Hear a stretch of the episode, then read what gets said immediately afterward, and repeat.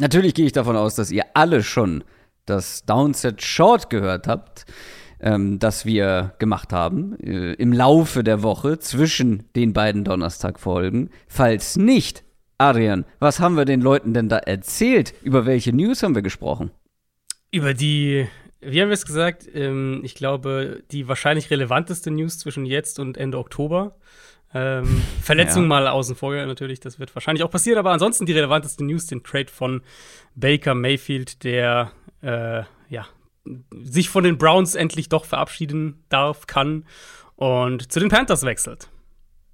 Wenn Jimmy Garoppolo getradet wird, ist das relevanter oder nicht?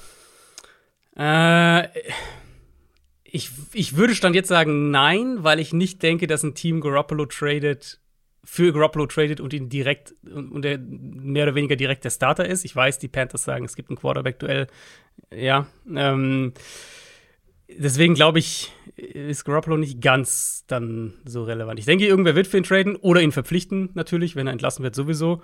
Ähm, aber da kommen wir vielleicht sogar in der Folge heute drauf. Genau, denn wir sprechen heute über die NFC West. Aber Stichwort Baker Mayfield, wenn ihr die Downset Short Folge noch nicht gehört haben solltet, aber trotzdem wissen wollt, was denken wir darüber? Sehen wir hier Gewinner, Verlierer in diesem Trade oder bei diesem Trade? Dann hört da gerne noch mal rein. Aber jetzt starten wir mit der regulären Folge.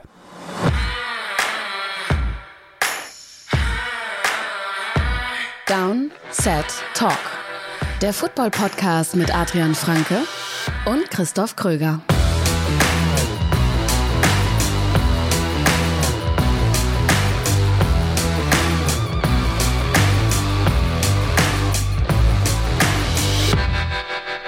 Herzlich willkommen zu dieser Folge Downset Talk. Das ist der offizielle NFL-Podcast von The Zone und Box mit mir, Christoph Kröger und Adrian Franke. Einen wunderschönen guten Tag.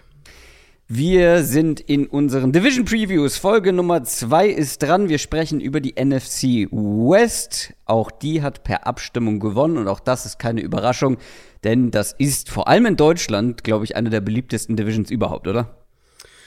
Ja, wahrscheinlich schon. Ähm, wird natürlich spannend sein zu sehen, wie sich das vielleicht verändert, äh, ob da einige dann so langsam abspringen werden, weil die Seahawks natürlich der Haupttreiber davon sind. Aber ich hatte auch das Gefühl in den letzten Jahren, also Niners sind ja eh stark vertreten, dass auch doch einige, äh, einige Rams-Fans hier dazugekommen sind. Ja, aber äh, wieso abspringen? Also ich dachte, ich dachte, im Fantum ist es so einmal Fan eines Teams, immer Fan eines Teams, egal was passiert. Ja, das, ich glaube, das kann auch flexibel sein. Ich kenne mich da nicht so gut aus. Bei mir ist es sehr flexibel. Wobei Deswegen, du doch, also wie wir, ich meine, du bist Raiders-Fan, insofern kennst du ja, alle Höhen und Tiefen. Ja, stimmt, das hat irgendjemand irgendwo geschrieben. Äh, ich sei Raiders-Fan. Naja. Ähm, dann bin ich das jetzt, offensichtlich. Wir sprechen aber heute nicht über die Raiders, sondern über die Seahawks, die 49ers, die Cardinals und die Rams. Vorher aber noch ein paar Dinge vorab. Ähm, zum einen natürlich nochmal der Hinweis auf unsere Downset Talk Fantasy Football Bundesliga. Die ist offen für alle, die uns bei Patreon supporten. Also wenn ihr euch mit Hunderten von anderen Fantasy-Football-Spielern in ganz Deutschland messen wollt, dann könnt ihr das tun. In unserer Bundesliga, die Anmeldephase startet ab 1. August. Mehr Infos dazu gibt es über unsere Homepage www.downsettalk.de. Schaut da gerne mal rein. Und wenn ihr uns bei Patreon supportet, dann bekommt ihr natürlich auch alle Bonusfolgen zu hören. Und da gibt es jetzt eine neue von dir und Jan Wegwert, unserem College-Experten zusammen. Jetzt kann man sich fragen, okay, College Football äh, ist doch gerade auch genauso, Sommerpause ist noch nicht wieder losgegangen. Aber da gab es eine große News, ne? Darüber habt ihr gesprochen. Genau, ja, Sommerpause im College Football muss man wirklich sagen, ist dieses Jahr äh, ist, ist nicht so ganz existent. Das hat verschiedene Gründe. Ähm, zum einen, weil wir deutlich mehr Spielerwechsel sehen, was ja früher quasi nicht möglich war, dadurch, dass Spieler oft dann ja erstmal aussitzen mussten, nicht spielen konnten. Ähm, das ist das eine, aber vor allem äh, gibt's ja, steuert der College Football so ein bisschen auf eine, auf eine Zweiklassengesellschaft noch mehr hin, als es eh schon der Fall ist mit Teams, die Conferences wechseln. Wir gehen da gerade so Richtung, ich will, ich, dieser Begriff Superliga ist so ein bisschen belastet, hier glaube ich, ja, zumindest für alle, ja. die, die, äh, die Fußball interessiert sind. In der, in, ja, in den USA wahrscheinlich weniger. In den USA weniger, aber so von der Tendenz her hat so ein bisschen den Anschein, dass es in diese Richtung geht. Und wir haben das natürlich alles, wir hatten viele Fragen auch bekommen ähm, von euch und Nachfragen. Ja, könnt ihr dazu was machen? Könnt ihr das erklären? Weil es natürlich auch so ein bisschen komplex ist. Ihr habt es auch dann gesagt in der Folge und auch gemerkt in der Vorbereitung. Man, an irgendeinem Punkt wirft man natürlich mit vielen Namen auch rum und, und, und Pac-12 und Big 12 und Big 10 und so weiter. Ähm, und dieses ganze System, das ist auf den ersten Blick nicht so das, das versteht man nicht auf ersten Mal draufschauen. Und das haben wir so ein bisschen auseinandergedröselt und erklärt und Jan mhm. hat da äh, natürlich auch die, die, ja, ich glaube, die größte Expertise, die man sich so in, in Deutschland wünschen kann. Da gerne mal reinhören. Neue Folge College Update gibt es bei Patreon zu hören. Quick Question. Und Stichwort Supporter, Stichwort Patreon. Da habt ihr dann auch Zugang auf unseren exklusiven Discord-Channel und da könnt ihr uns schnelle Fragen stellen. Beziehungsweise Fragen, die wir in der Regel mehr oder weniger schnell beantworten. Und die Quick Question diese Woche kommt von Gerschiene, Gerschein, irgendwie so. Hat auf jeden Fall gefragt, von welchem Running Back erwartet ihr ein statistisches Breakout-Jahr? Adrian, wer, wer kommt ja, mach du doch mal zuerst. Ich bin gespannt. Vielleicht haben wir auch den gleichen Namen. Ich fand's auch, ich fand's gar nicht so leicht, muss ich sagen. Also mir sind dann ein, hast du nicht gerade, Hast du nicht gerade, bevor wir auf Aufnahme gedrückt haben, noch gesagt, ach, die Frage kannst du auch äh, spontan beantworten, weil ich sie mal wieder vergessen hatte? Nein, nee, du, ja, aber ich ja nicht. Du bist ja ah, ja, Haus- und genau. Hof-Running Back-Experte. ähm, nee, weil ich bin dann natürlich auch so die Teams natürlich durchgegangen, hab so ein bisschen geguckt und es sind halt nicht so viele Backfields, wo ich jetzt erwarte, dass ein jemand irgendwie neu startet oder, oder den Starter komplett verdrängt und halt dann diesen Breakout hat, sondern oft sind es halt schon irgendwie ähm, etablierte Leute oder wir wissen, okay, da wird ein, ein etablierter Back wird irgendwie, wird eine sehr, sehr große Rolle spielen und da ist nicht so viel Platz für einen Breakout. Für mich ist es Javonte Williams von den Broncos. Ähm, und ich weiß, mhm. ein Teil davon trifft auf ihn auch zu, weil er sich ja dann doch das Backfield jetzt wieder mit Melvin Gordon äh, teilen wird. Ähm, aber zum einen, sie haben ja Gordon auch erst relativ spät zurückgeholt. Das war jetzt keine Prio. Ende April war das erst, glaube, kurz vorm Draft. Aber jetzt auch nicht für viel Geld. Ähm, ich, es wird in irgendeiner Art und Weise, wird sicher ein geteiltes Backfield sein. Aber ich denke halt, der, der Hauptshare wird auf, auf Javonte Williams übergehen. Der hatte letztes Jahr schon 203 Runs. Ähm, die individuellen Stats von ihm sind halt, also krass einfach. Also wenn man die individuellen Stats von ihm anschaut, was Forced Miss Tackles angeht. Bester Wert von allen Running Backs mit, mit über 100 Runs. Ähm, was Yards nach Kontakt pro Run angeht, auch ganz, ganz weit oben. Also der, der war schon individuell betrachtet, war der richtig gut. Und dann denke ich halt, er wird den Hauptshare, sagen wir mal, aus den 203 Runs werden vielleicht 250 oder sowas. Ähm, das Passspiel sollte natürlich deutlich besser sein, was in aller Regel ja auch Räume dann öffnet für das Run-Game. Mhm. Und wahrscheinlich wird es auch mehr Möglichkeiten geben, in der Red Zone, was, was Touchdown Production angeht, ähm, spät im Spiel ein Spiel weglaufen, in Anführungszeichen eine Führung verwalten. Solche Gelegenheiten wird es wahrscheinlich mhm. auch mehr geben als in der Vergangenheit. Er war am ehesten derjenige, wo ich gesagt habe, okay, da könnte ich mir so eine 12, 100 Yard Saison, 8, 9 Touchdowns, sowas in der Ecke vorstellen. Finde ich einen sehr guten Take. Finde ich sehr gut. Hatte ich auch äh, im Kopf habe mich dann für einen anderen Back entschieden. Ich hatte schon, hatte schon im Bauch, dass du ihn nimmst, weil du ihn ja, glaube ich, zu Beginn der Offseason, als Melvin Gordon noch nicht unterschrieben hatte, mhm. wieder, ähm, so als den Breakout-Kandidaten mhm. genannt hast. Ich habe einen Running Back genommen, der nicht mal Starting Running Back in seinem Team ist, aber wo ich glaube, dass wir noch mal wieder einen statistischen Sprung sehen werden. Also, wenn ich mal drauf gucke, in seinem ersten Jahr 86 Rushing Attempts, im zweiten Jahr 101 Rushing Attempt und jetzt im letzten Jahr waren es 162, also ist konstant mehr geworden. Gleichzeitig die von seinem Konkurrenten, von seinem Teampartner im Backfield nicht unbedingt mehr. Und gleichzeitig war er derjenige, der überzeugt hat, der beeindruckend einfach gelaufen ist.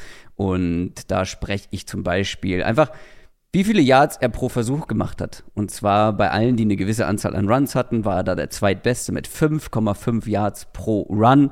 In, in diesem Elusive Rating, also wie, ist, wie elusive ist ein Running Back, ist er auch in den Top 10 mit dabei, hat auch viele, viele Miss-Tackles geforst sozusagen.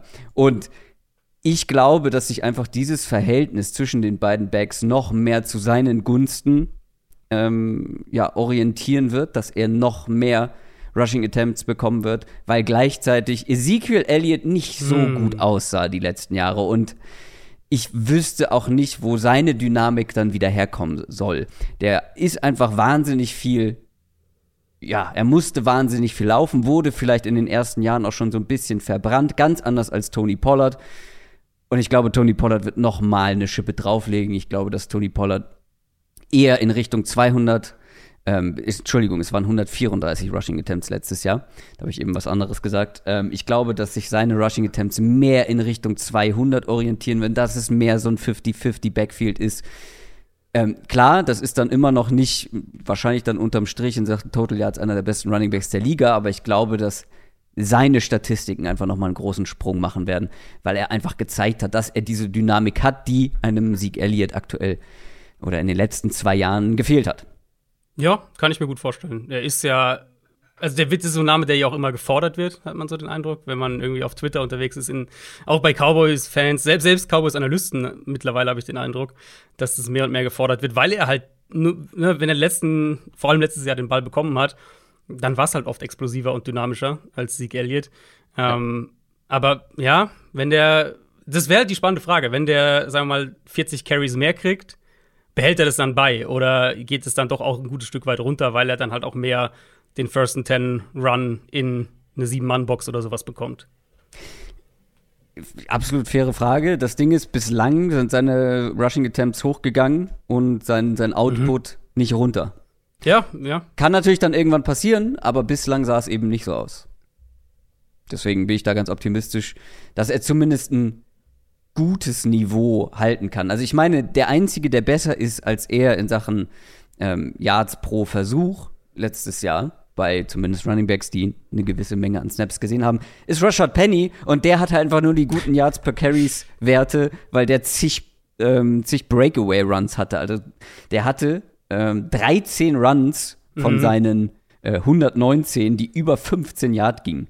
Und fast also, alle doch davon irgendwie die letzten fünf Spiele oder so. Das war doch bei ihm. Genau, genau, genau. Stretch am Ende. Genau, und da hatte er dann insgesamt ein, eine sogenannte Breakaway Percentage von über 50 Prozent. Also mehr ja, als die Hälfte seiner ja. Runs waren halt solche, solche Big Plays. Das, sowas wird man nicht aufrechthalten können. Bei Tony Pollard beispielsweise waren es nur 30 Prozent. Da kam es viel mehr über Konstanz, über mehrere dieser 5, 6, 7 Yards Runs. Ähm, das ist eher aufrecht zu erhalten als das, was Rashad Penny gemacht hat. Er muss halt, um diesen statistischen Sprung zu machen, auch die, die Bälle sehen, die Carries bekommen. Ähm, ja. Wenn sie weiterhin ganz klar Sieg an 1 haben und die Verteilung auch so beibehalten, wie sie die letzten zwei Jahre war, wird es wahrscheinlich keine große Verbesserung werden. Das ist schwierig, aber ich glaube, das wird sich, wird sich so nach und nach immer weiter ändern. Und wenn Sieg Elliott vielleicht dann auch mal verletzt ausfällt, ich weiß nicht, ob er seinen Posten dann überhaupt wieder zurückbekommen kann. Könnte ja auch die letzte Saison sein von, oder wird wahrscheinlich die letzte Saison sein von Sieg Elliott in Dallas. Also das wäre hm, zumindest naheliegend, wenn man auf den Cap schaut. Und das wäre auch dann sinnvoll, den potenziellen Nachfolger ähm, äh, ausführlich zu analysieren. Und das machst du, indem du ihm auf den Ball gibst. Um auch zu gucken, welche Rolle er im nächsten Jahr übernehmen, übernehmen kann. Das zur Quick Question. Kommen wir zu den News. News aus der NFL. Ich sage es wieder ganz bewusst. Es war nicht viel los diese Woche. Bis auf Baker Mayfield. Darüber haben wir, wie gesagt, gesprochen im Downset Short. Ich hoffe, dass es nicht wieder so ein Downset Talk Jinx gibt und wir fertig sind. Mittwoch, spät Nachmittag mit unserer Aufnahme und dann eine große News irgendwie ähm, aus der NFL kommt. Eine Sache haben wir trotzdem, und zwar einen Trade, einen Wide Receiver Trade. Ein Keel Harry, ehemaliger First Round Pick der New England Patriots, wurde getradet und zwar nach Chicago. Ja, für den berüchtigten Siebtrunden-Pick zwei Jahre, also, in, also übernächstes Jahr, 2024. Ähm, das sagt dann immer schon alles über den Trade-Wert aus, der halt bei Kiel Harry natürlich nicht existent war, weil der in, in New England einfach bisher ein kompletter Bust war in seiner NFL-Karriere, muss man so klar sagen. Patriots hatten ja sogar noch mal einen Big-Body-Receiver geholt dann in dieser Offseason mit Devante Parker. Ähm, sie haben Tyquan Thornton gedraftet. Harry, ich glaube ehrlich gesagt, Harry hätte den Kader gar nicht geschafft, wenn ich ganz ehrlich bin. Ich glaube, wenn die den nicht getradet hätten, dann hätten sie ihn letztlich entlassen. Jetzt kriegen sie halt noch ein kleines bisschen was zurück. Ähm, und in Chicago ist die Situation ja ganz anders für ihn. Da ist im Prinzip Donald Mooney und dann dahinter Byron Pringle, Willis Jones, Dante Pettis. Also der Weg aufs Feld ist da deutlich einfacher. Und ich könnte mir sogar vorstellen, wenn wenn es so ein Tapetenwechsel für Harry noch mal irgendwie so ein Katalysator ist, dass er die Karriere doch noch mal so richtig gestartet kriegt in der NFL, dann ist es nicht die schlechteste Offense. Zum einen, wie gesagt, es wird wahrscheinlich Gelegenheiten geben, wenn er sich im Training entsprechend präsentiert, um aufs Feld zu kommen. Mhm. Und die neue Offense in Chicago, die ja wahrscheinlich so in diese Shanahan-Richtung gehen wird, ähm, da kann ich ihn mir vorstellen als so ein Big Slot Yards after Catch Receiver, was ja auch immer eigentlich seine beste Rolle war. Also Harry, er hatte den, den so den Frame, die die Größe, wo man sagt, okay, mit der Größe müsste der eigentlich auch Outside und als Ex-Receiver spielen können. Aber das war ja schon im College, war eigentlich seine beste Rolle, war ja wirklich so eine Yards after Catch Receiver Rolle. Und falls er es da in, in Chicago schafft, als Nummer zwei, Nummer drei irgendwie aufs Feld zu kommen, könnte ich mir sogar vorstellen, dass das von der Rolle her für ihn besser passt als in New England. Ja, ob er jetzt die Bears so viel besser macht, weiß ja. ich nicht. Und ob er dann ja. auch aufblüht, keine Ahnung. Ich musste an Clouseau denken. Und er träumt von Chicago irgendwo, wo ihn keiner kennt. So ein bisschen wirkt das so. So ein Key Harry, den hat man schon wieder fast vergessen. Ach ja, der hat ja echt Talent gezeigt im College. Ja, naja, eben. Und für Chicago, Chicago, ist es ja genau das, was du dieses Jahr irgendwie machst. Also, wir kommen, zu der Division kommen wir noch, ähm, aber die Bears sind ja letztlich in so einem Trial-and-Error-Jahr.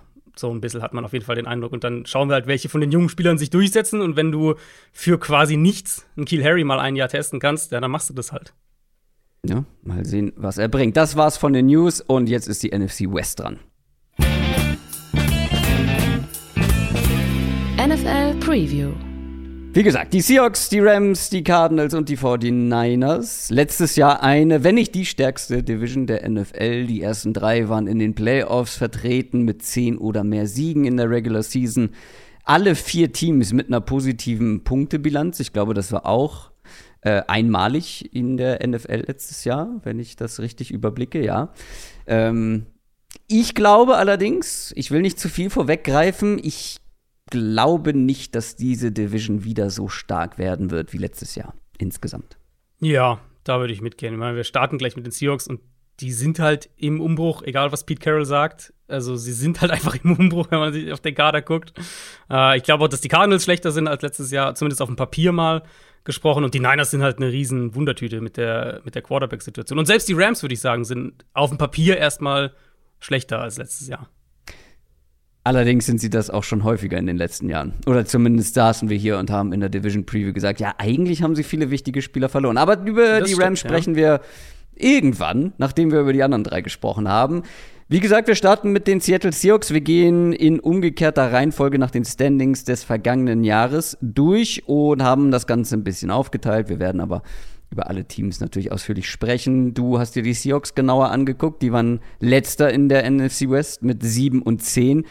Nach den Ravens aber der zweitbeste Rekord eines Division-Letzten und wie gesagt mit positiver Punktebilanz.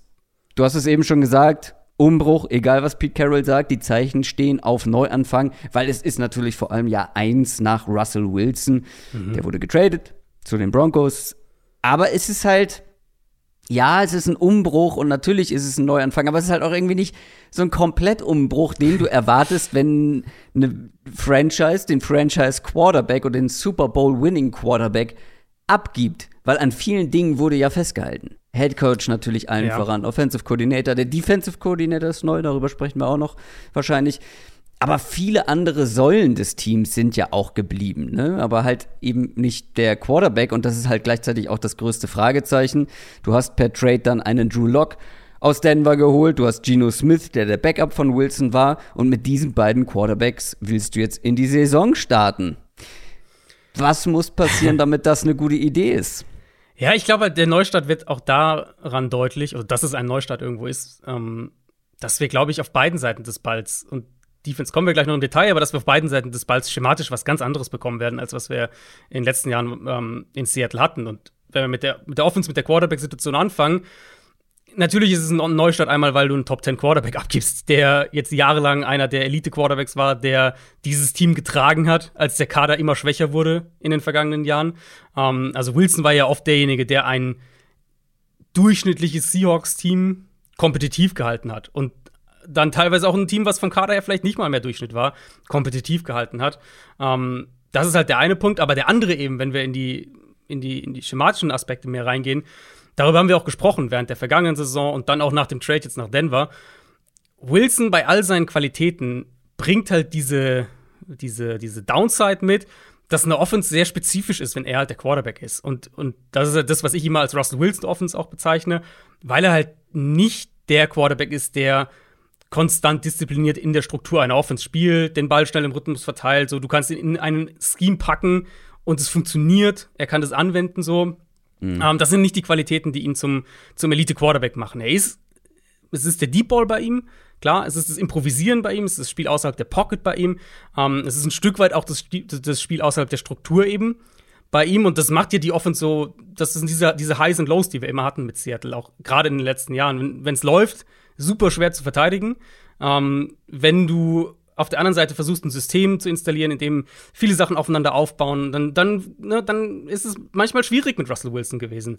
Und jetzt, wenn man es aus der Perspektive betrachtet, wenn die Offense reingehen, jetzt bekommt Shane Waldron, der Offensive Coordinator, gewissermaßen die Chance, seine Offense so zu installieren, wie er sich das vorstellt, was wahrscheinlich in die McVay-Shanahan-Richtung äh, mehr, mehr gehen wird. Ähm, wo Aber ich sage, ich kann mir vorstellen, das wird schematisch, werden sie mehr Antworten haben auf die Probleme, die Defenses ihnen präsentieren. Aber eben, du hast halt nicht mehr den Quarterback, der dich rettet, wenn Sachen nicht klappen und der deine Offense tragen kann, wenn es nötig ist.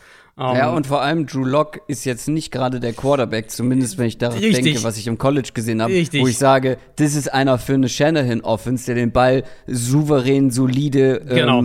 an den Ort bringt, wo er hin soll. Das ist ja, das ist ja nicht das Spiel von Drew Lock. Das wäre wär auch mein nächster Punkt gewesen, dass ich nach wie vor so ein bisschen drüber grübel, wie das zusammenpasst. Ob sie halt einfach gesagt haben, wir wollen im Gegenzug den jungen Quarterback mit Upside und deswegen wollen wir Drew Lock und gucken, wie das funktioniert. Weil eigentlich hast du, also sehe ich es ganz genauso, wie du es gerade gesagt hast. Ähm, und ich habe mir extra nochmal Pete Carroll angeguckt, äh, was der gesagt hat nach dem Trade. Und das finde ich halt so symptomatisch irgendwie. Diese Saison wird so ein Stück weit wird so der, der ultimative Test, was Pete Carrolls Philosophie ähm, im Jahr 2022 noch wert ist, so der, der Test dafür. Weil er hat es gesagt im Frühjahr, wie gesagt, ich habe mir das Zitat extra nochmal angeschaut. Er hat gesagt, wir werden äh, damit gewinnen, wie wir Defense spielen, wie wir Special Teams spielen, wir werden den Ball laufen, das soll alles zusammen funktionieren. Er hat auch gesagt, dass er essentiell einen, einen Point Guard haben will auf der Quarterback-Position, der halt den, den Ball verteilt und das Spiel managt, was ja irgendwo das Gegenteil von Russell Wilson ja, ist. So, ne? Und aber auch von Drew Lock natürlich. Eben, ja, genau. Von und beiden. deswegen, ähm, ich, ich kann mir vorstellen, was er im Sinn hat.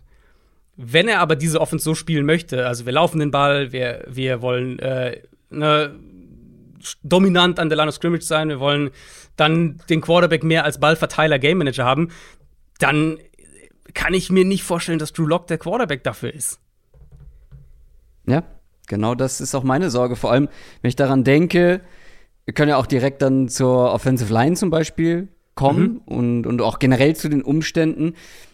Wenn ich mir so eine Shannon-Offense vorstelle, dann muss es halt im besten Fall entweder eine gute Protection geben, damit du halt die Zeit hast, bis die bis das Scheme greifen kann und die Receiver offen sind und der Quarterback dann konstant den Ball anbringt oder halt ein Quarterback, der zumindest unter Druck ja trotzdem irgendwie noch kreieren kann, den Ball anbringen kann, ähm, nicht nervös wird, so, aber auch da hat Drew Lock ja jetzt nicht gerade gezeigt, dass es sein, seine Lieblingsbeschäftigung ist, unter, unter Druck zu stehen. Und wenn wir da auf die Umstände gucken, ähm, Licht und Schatten, würde ich sagen. Licht und Schatten. Also, es gibt, glaube ich, wenig Pass-Catching-Trios auf dem Niveau von Metcalf, Lockett und Noah Fant. Noah Fant auch eben per Trade mhm. ähm, gekommen von den Broncos, in dem gleichen Trade. Es gibt aber auch wenige Teams mit größeren Fragezeichen auf Wide Receiver in der Tiefe oder zumindest Wide Receiver 3, so, wer wird der dritte im Bunde? Und ich glaube auch wenige Teams mit größeren Fragezeichen nach wie vor bei der Offensive Line, trotz Charles Cross, den man ja früh gedraftet hat. Mhm. Natürlich sollte der ein Upgrade sein. Allerdings könnten dann auf beiden Seiten auf Tackle zwei Rookies starten. Ja. Und das halt in der Division mit Nick Bosa, Aaron Donald und JJ Watt. Weiß ich nicht. Ja, es wird Right Tackle mal gucken, ob Abraham Lucas wirklich direkt startet, der dritte Runden-Pick. ich kann es mir gut vorstellen. dass die beiden dann Cross links und, und Lukas rechts direkt starten. Es hat mich fast auch hier wieder so ein bisschen gewundert, dass Seattle, dass gerade Seattle diese beiden gedraftet hat, weil ich jetzt beide nicht unbedingt als so die, die Mauler im Run-Game bezeichnet hätte, mhm. sondern wahrscheinlich bei beiden eher zuerst die Pass Protection hervorgehoben hätte. Was jetzt nicht heißt, dass die nicht Run blocken können, aber eben, das ist jetzt nicht ihre erste Qualität gewesen. Trotzdem, also ich mochte die Picks, weil das so ein bisschen auch gezeigt hat, okay, sie denken hier perspektivisch, sie denken hier, wie, wie können wir die Line für die Zukunft aufstellen. Ähm, aber es wird natürlich Zeit brauchen. Ich mhm. fand den Draft weitestgehend positiv, den Seattle dieses Jahr hatte, sehr positiv sogar. Aber na, wenn dann Woche 1 zwei Rookie-Tackles starten, wird es da natürlich auch Rookie-Momente geben, gerade auf diesen Positionen. Und, und die Line insgesamt muss natürlich auch zusammenwachsen. Erstmal, ähm, Center ist ja auch neu, Austin Blythe, der war vor zwei Jahren noch Starter bei den Rams, letztes Jahr dann Backup in Kansas City. Ähm, die beiden Guards sollten unverändert bleiben, Gabe Jackson und Damian Lewis. Da sollte sich eigentlich nichts ändern. Ich könnte mir halt gut vorstellen im Vergleich zum letzten Jahr, gerade weil ja die Tackles letztes Jahr ähm, waren jetzt nicht horrend schlecht oder sowas. Also gerade Dwayne Brown links ist echt in Ordnung ähm, mhm. gewesen. Das, das, die Tackle waren jetzt nicht irgendwie furchtbar schlecht. Deswegen könnte ich mir schon vorstellen, dass die Line erstmal sogar schlechter sein wird, als sie es letztes Jahr war und dann perspektivisch eben ne, hoffentlich dann Fortschritte macht und, und, und sich steigert. Aber spricht auch eher für Umbruch als für alles andere. Genau, natürlich. ja, eben, genau. Und dann noch mal zurück zu den Passcatchern. Würdest du mir zustimmen bei dem Trio, dass das kaum, also vielleicht ein paar stärkere noch gibt, aber Noah Fant ist ein guter Receiving Tight End mhm. und die beiden Wide Receiver natürlich, ähm, die, Quali die Qualitäten von den beiden kennen wir mittlerweile. Ja, es, also ich hätte wahrscheinlich noch ein paar Teams noch drüber, aber nicht viele. Wahrscheinlich ich auch, genau. Ähm, genau, also es ist auf jeden Fall, daran wird es nicht scheitern, sagen wir es mal so. Ja. Fant ersetzt ja auch dann äh, Gerald Everett auf Thailand, das ist ein klares Upgrade. Sie haben äh, dahinter noch Will Disley, sie haben Kobe Parkinson noch dahinter. Ich könnte mir gut vorstellen, dass Seattle noch mehr auch in in, äh, oder aus 12, 12 Personal spielt. Gerade eben Wenn, auch wegen dem dritten Receiver-Spot, den du ja angesprochen hattest. Der, genau, also aber dafür muss Will Disley wahrscheinlich auch mal ein bisschen fit bleiben. Richtig. Also, er richtig. kann, er hat gezeigt, was er kann, wenn er fit war, aber wenn genau. ich mich genau. richtig erinnere, war das nicht so häufig der Fall. Genau, ähm, aber sie haben da ja jetzt auch wirklich rein investiert und sie hatten letztes Jahr schon die, die, die sechsthöchste Quote an 12 Personnel, 26 Prozent von ihren Snaps. Ich könnte mir, gerade wenn sie sagen, wir gehen in so eine Run-First-Richtung, wollen uns übers Run-Game aufbauen, könnte ich mir gut vorstellen, dass sie da ähm, noch mehr rein investieren. Der dritte Receiver-Spot, letztes Jahr war das Freddie Swain in erster Linie. Hm. Natürlich hoffen sie, wenn wir nach Draft-Status gehen, dass, dass Dwayne Eskridge die, diesen Posten übernimmt. Ja. Ähm, der war jetzt bisher, wenn dann auch nur so als Gadget-Spieler mit dabei. Sie haben Marquis Goodwin geholt als Speedster noch. Ja, ähm, aber da ist halt, also dieser dritte Receiver-Spot ist letztlich komplett offen. Ich hatte sogar ja in, in äh, rund um den Draft, also nach dem Draft hatte ich das ja auch hier und da mal erwähnt, dass ich mir vorstellen könnte, dass ein Spieler wie Bo Melton da überrascht, der, der Siebtrunden-Pick, den ich ein bisschen höher mochte im Draft und dieser dritte Receiver-Spot ist einfach so offen, dass ich da mir einiges vorstellen könnte. Aber nochmal, mich würde es nicht wundern, wenn Seattle deutlich mehr mit zwei Titans nächstes Jahr noch spielen würde als letztes Jahr ja, sieht sehr danach aus und auch das mit dem Run-Game, ne, wenn wir immer wieder darüber sprechen, was zeigen uns die Teams mit Verpflichtungen. Mhm. Und wir kennen es von den Seahawks mittlerweile, aber wenn du gerade deinen ehemaligen First-Round-Pick hast, der endlich mal seinen kleinen Breakout hat, Rashad Penny, wir haben schon drüber gesprochen, gerade der, der, der letzte Stretch der Saison war ja wirklich brutal stark von ihm.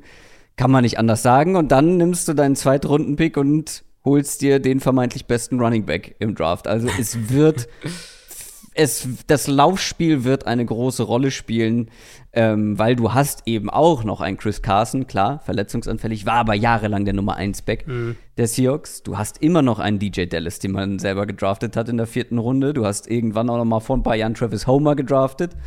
Also ja, vor allem ähm, haben sie ja, also Penny haben sie ja, der war ja Free Agent, ne? Den haben sie ja sogar bezahlt in dieser Offseason und dann noch Kenneth Walker gedraftet. Obwohl sie eine 50-Option hätten ziehen können. Ja, gut, die war natürlich da, schon, genau, die war. Ja, ja, ja, aber da sah er noch nicht. Richtig. ich richtig. weiß auch nicht, also mir fällt es ganz schwer, Rashad Penny zu greifen, weil ich hatte ihn persönlich schon abgeschrieben und ich glaube mhm. viele andere auch. Dann zeigt er plötzlich so eine Leistung und du bist so, äh, ja, vertrauen wir jetzt darauf? War das irgendwie war das irgendwie ein Outlier? Waren das Ja. einfach ein paar starke Wochen, wo er einen guten Run hatte? Hm. Aber Kenneth Walker, natürlich, ich mag den Pick nicht so gerne, weil ich es nicht so 100% nachvollziehen kann, weil ich denke halt, du hast viel größere Baustellen im Kader. Du brauchst jetzt nicht einen Zweitrunden-Pick in diesen Running Back zu investieren. Trotzdem mag ich natürlich den Spieler und bin sehr, sehr gespannt, was er dann in der Run-First-Offense bringen kann. Was denkst du, wer mehr spielt?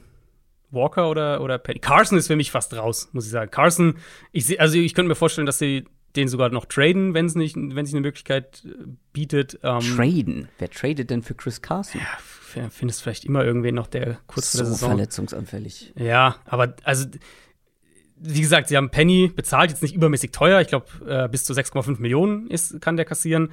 Ähm, sie haben Walker Also, hochgedraftet und Kenneth Walker ist der bessere Running Back. Da bin ich, Ja. da bin ich absolut von überzeugt, weil ich mochte ja Rashad Penny schon vor dem Draft nicht Mhm. und fand den First-Round-Pick eine Katastrophe. Mhm. Und da reicht es nicht, ein paar Spiele richtig gut auszusehen, weil Kenneth Walker war wirklich bei mir ganz weit oben. aber es müsste, es müsste am Ende der Saison müsste Kenneth Walker die meisten Carries haben. Walker kann halt noch nicht Pass protecten. Und wir haben das immer Ah. wieder gesehen, dass Backs in die NFL kommen und signifikant weniger Snaps erstmal sehen, als man es vielleicht denken würde, weil sie nicht Pass protecten können. Und Walker war ja nicht so, naja, der ist halt so, na, so mittel, sondern der war ja richtig schlecht in Pass Protection. Das war ja mit Ja. das größte Problem bei ihm. Ähm, deswegen könnte ich mir Aber schon um- vorstellen, dass Penny gerade gerade in der ersten Saisonhälfte, dass es eher, äh, dass wir eher einiges Rashad Penny bekommen. Mir persönlich wird das Pass Protect bei Running Backs immer, also aus dem College immer ein bisschen zu hoch gehen. Ja, sie müssen es können in der NFL, sonst stehen sie nicht auf dem Feld.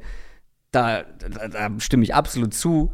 Ich glaube allerdings, dass der Threshold relativ gering ist, wo ein Team sagt, okay, das reicht uns von einem Running Back in Sachen Pass Protection. Und ich glaube, dass, also das ist ja vor allem eine Technikfrage, weil Ja, und eine Effort-Frage. Also, bei Stimmt, Walker fand ich was aber teilweise wirklich auch eine Effort-Geschichte. Ja, aber er musste halt auch nicht, weil er halt als reiner Runner so stark war. So kann man's der auch sehen, Das ist natürlich eine Charakterfrage, weil, also in meiner Welt, in meinem Verständnis, wenn mi zu mir jemand sagt, ey, du bist ein mega geiler Runner, bist ultra dynamisch, aber du wirst nicht spielen, wenn du nicht Pass protecten kannst. Hier, ich zeig dir, wie es technisch geht. Du hast die Physis dafür. Mach das und du stehst mehr auf dem Feld und du spielst mehr und kriegst Mhm. häufiger den Ball. In meiner Welt sagt dann ein Spieler, okay, Coach, mach ich. Das ist dann halt aber eine Charakterfrage. Manche Mhm. kommen aber auch auf so einem, ähm, auf so mit so viel Rückenwind aus dem College und sagen, hä, wieso? Musste ich doch vorher auch nicht. Ja, das ist halt einfach, das weiß man doch nicht. Aber ich glaube, wenn ein Spieler bereit ist, diesen Effort zu geben, ist, glaube ich, der Threshold, damit er spielt, ziemlich schnell erreicht. ich könnte mir vorstellen, dass es, weiß so eine, ähm, dass es so eine Situation wird wie letztes Jahr in Denver mit Williams und, und Gordon, Mhm. dass es ziemlich ausgeglichen verteilt ist zwischen den beiden. Wie gesagt, Carson Wobei für mich halt- ist quasi, also ich glaube nicht, dass Carson eine Rolle spielen wird. möglich. Rashad Penny ist halt aber nicht ansatzweise so ein, ähm, so ein erfahrener und ah, ich hatte gerade ein richtig gutes Wort dafür, ist mir natürlich direkt wieder entfallen. So ein ähm, verdienter Runner, wie ein Melvin Gordon es war, wo du genau wusstest, was du bekommst, wo der einfach ultra konstant war in seiner NFL-Karriere. Also Rashad Penny, was ich damit sagen will, Rashad Penny muss erstmal diese Form der zweiten letzten Saisonhälfte im vergangenen Jahr erstmal erstmal beweisen, erstmal äh, zeigen, dass er überhaupt das über einen längeren Zeitraum so bringen kann. Aber äh, ich glaube, das reicht zum Backfield. In der Offense sind wir auch größtenteils durch. Wollen wir zur Ja, Defense? also wie, vielleicht so zusammengefasst, ich glaube, es wird eine Offense werden, die Run First, Play Action sein wird. Mm, Und bei, von allem, was, was Pete Carroll sagt und was er, glaube ich, wie er gerne spielen möchte, in meinen Augen bräuchte es, nicht, dass Geno Smith da die, die perfekte Antwort für wäre, in meinen Augen bräuchte es schon einen deutlichen Wandel bei Drew Lock, dass er ähm, der passende Quarterback dafür wäre. Und deswegen ist Seattle natürlich, falls Jimmy Garoppolo nicht getradet wird, sondern entlassen wird, wäre Seattle halt der absolut logischste Fit für ihn. Und da wäre er auch sofort der Starter da. Das ist so das eine Team, wo ich mir das vorstellen kann. Ja, aber sie haben ja gesagt, sie wollen mit den beiden in die Saison gehen und wenn sie Ja. das machen, Ich weiß, man kann in der NFL nicht tanken, aber ich finde, mit Drew Lock und Geno Smith in der NFL-Saison zu gehen, ist as close as you can get in mhm. Sachen äh, auf einen frühen Pick schielen. Aber gut, das ist meine Interpretation der Dinge. Das wird Pete Carroll sehr anders sehen, muss man. Das wird er natürlich, aber ich glaube auch, dass der Mann weiß, wie man mit den Medien redet und was man, was man das, erzählen muss. Ja, ja. Ich weiß nicht, wie, wie sehr er wirklich, wirklich dahinter steht. Ja, Egal, Defense. Ja. Ich Licht und Schatten. Ja, ich ja? finde also auch, wir kommen ja auch gleich zur Defense und da das ist ja irgendwo auch eine Überleitung. Pete Carroll hat halt, glaube ich, schon eine sehr, sehr konkrete Philosophie davon, wie er Football denkt und sieht. Und ein Stück da weit ist es, zu. Und also ich glaube, ein Stück weit ist es für ihn halt die Saison, in der er vielleicht auch zeigen kann, okay, diese Russell Wilson-Ära, ja, wir hatten viel Erfolg und so, aber jetzt ist die war einfach so, die war abgelaufen. Das war irgendwie, das Wilson wollte weg und vielleicht wollte er, selbst, also Pete Carroll auch selbst ein bisschen mal in eine andere Richtung. Und dass er jetzt halt so die, die Möglichkeit sieht, eine Saison so zu gestalten, wie das in seinem Kopf halt. Ähm, nee. Ich glaube, du kannst kann mir nicht erzählen, vorstellen. dass Pete Carroll auf Geno Smith und Drew Locke schaut und sagt, ja, mit den beiden zeige ich es allen. Nee, ich, ich kann dir aber, was ich aber glaube, ist, dass Pete Carroll die Quarterback-Position signifikant weniger wertschätzt, als wir das zum Beispiel machen, wenn wir. Das kann ich mir gut vorstellen. Aber, also mit, dann würde für mich halt eben so ein Game Manager perfekt da reinpassen, ja, wie wir ja. eben schon drüber gesprochen haben. Aber das glaube ich hier nochmal. Also, dass der auf Drew Lock und Geno Smith schaut und sagt, das sind genau die Quarterbacks, mit denen ich das erreiche, was ich mir vorstelle. Also, wenn er das glaubt, dann weiß ich nicht, dann hat er keine Drew Lock-Spiele gesehen. Äh, das würde mich doch sehr über. Ich, ich stimme dir absolut zu, dass er da nicht so viel Wert drauf legt und sagt, mir würde, mir würde so ein Game Manager absolut reichen, um meine Ziele zu erreichen. Ähm, aber das sind halt die beiden nicht, nicht im geringsten. Nee, nee. Und der Rest der Offense ist ja auch nicht gut genug dafür. Also genau. diese Teams, die mit Game Manager Quarterbacks Erfolg hatten, die hatten ja in aller Regel eine gute O-Line. Okay, Waffen haben sie. Ähm, einen sehr, sehr guten Playcaller meistens auch. Und, da haben wir wunderbar die Überleitung, und meistens halt auch eine richtig starke Defense, die das eben ergänzt. Also, wenn wir dran. Das perfekte Beispiel ist ja San Francisco. Mm, die, wenn die mit Garoppolo Erfolg hatten, was hatten die? Die hatten eine starke O-Line, die hatten Top-Waffen, einen der zwei, drei besten offensiven Playcaller der Liga und meistens halt auch eine richtig, richtig gute Defense, die das dann komplett ja. macht, dieses Bild. Und ansonsten, wenn du das halt nicht, diese ganzen Teile nicht hast, dann kommst du ja mit diesen Game Manager Quarterbacks eben nicht weit. Das ist ja immer ja, genau. die gleiche Thematik wieder. Vielleicht unterschätzen wir Drew Lock auch wahnsinnig und der explodiert jetzt komplett in einem neuen Umfeld. Wer weiß, aber auch die Defense muss in manchen Bereichen explodieren, weil ich habe es gerade schon mal gesagt, äh, so wie bei den, den Umständen in der Offense ist auch die Defense für mich Licht und Schatten. Und vor allem, wenn man einfach mal auf die Front schaut.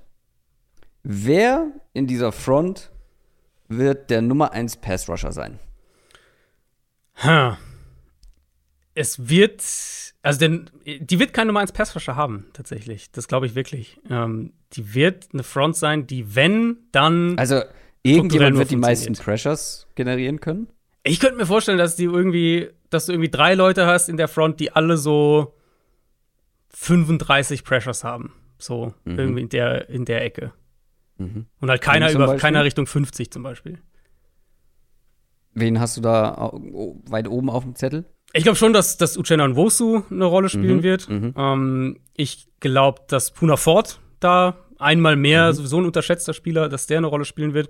Und dann der dritte, mal gucken. Ich meine, vielleicht ist, ist Boye Mafia direkt ein Faktor. Das würde mich natürlich freuen, weil ich den sehr ja. mochte, ähm, ja. Pre-Draft. Du ja auch. Ja. Ähm, und ansonsten Shelby Harris, der ja auch im, im Zuge des Wilson-Trades aus Denver kam. Auch ein richtig guter Defensive Lineman. Natürlich eher innen, was es immer ein bisschen schwieriger macht, aber das wären so die, die Namen, die ich, glaube ich, als erstes nennen würde.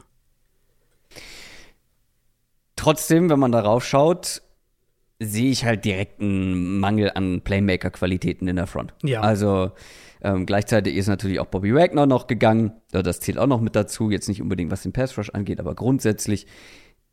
Und wenn wir dann noch den, den Blick so ein bisschen erweitern auf die ganze Defense, auch wenn wir da auf die Secondary schauen, da ist viel Luft nach oben. Da gibt es ein paar Playmaker. Jamal Adams natürlich allen voran generell das Safety-Duo mit Quandre Dix, der sich, wenn ich mich richtig erinnere, das Bein gebrochen hatte mhm. ähm, und wieder fit wird. Die Quarterback-Situation, mal schauen.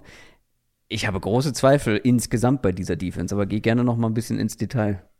Also zuerst mal finde ich, ist wichtig ähm, zu sagen, und da das, was ich ganz am Anfang gesagt hatte, dieser schematische Umbruch, der, glaube ich, auf beiden Seiten des Balls zu sehen sein wird, ähm, ist, dass es eine andere Defense sein wird, strukturell schematisch betrachtet, als das, was wir jetzt eigentlich, ja, zehn Jahre lang fast in Seattle gewohnt waren unter Pete Carroll. Ähm, ich denke, es wird eine Defense sein, die deutlich mehr Too-Deep-Coverage-Strukturen einbaut, die weggeht von den Pete Carroll-Base-Strukturen, das auch zum Teil schon gemacht hat letztes Jahr.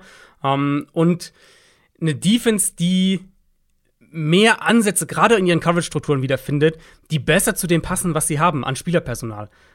Da kommen wir gleich im Detail dazu. Ich finde, es wird auf allen Leveln der Defense deutlich. Ähm, es wird auch eine Defense sein, das war das, was ich eben gemeint habe, in der Front, was den Pass Rush angeht, wahrscheinlich am ehesten über die Grundstruktur, die deutlich mehr eine 3-4-Base spielen wird, womit sie auch schon rum äh, experimentiert haben. So eine, eine, Defense, die mehr in diese Vic Fangio, Brandon Staley-Richtung geht, was, was, äh, was die Coverage-Struktur angeht und das aber eben vorne mit ihrer Bearfront kombiniert. Die Seattle auch letzten, ja, letztes Jahr vor allem, letzten ein, zwei Jahre schon ähm, immer wieder gespielt hat, dass du eben die drei Defensive Linemen hast, die die Interior Offensive Line quasi eins zu eins besetzen, mehr oder weniger, also jeden davon, den, die beiden Guards und den Center besetzen und dann die beiden Edge Rusher drumherum. Ähm, können wir auch gleich im Detail noch drauf kommen, vielleicht als, als, äh, als Abschluss, bevor wir auf die Front gehen. Der Coaching-Staff spiegelt es halt auch wieder. Du hast mhm. gesagt, Clint Hurt haben sie zum Defensive Coordinator befördert. Der war in Chicago unter Fangio. Sie haben versucht, Ed Donatel zu bekommen, auch langjähriger äh, Fangio-Begleiter. Das hat nicht geklappt. Dafür haben sie Sean Desai geholt, der auch mehrere Jahre lang in Chicago unter Fangio war. Also der Coaching-Staff geht schon in diese Richtung. Und wie gesagt, ich glaube, dass das auch zu dem Spielerpersonal, das sie haben, deutlich besser passt.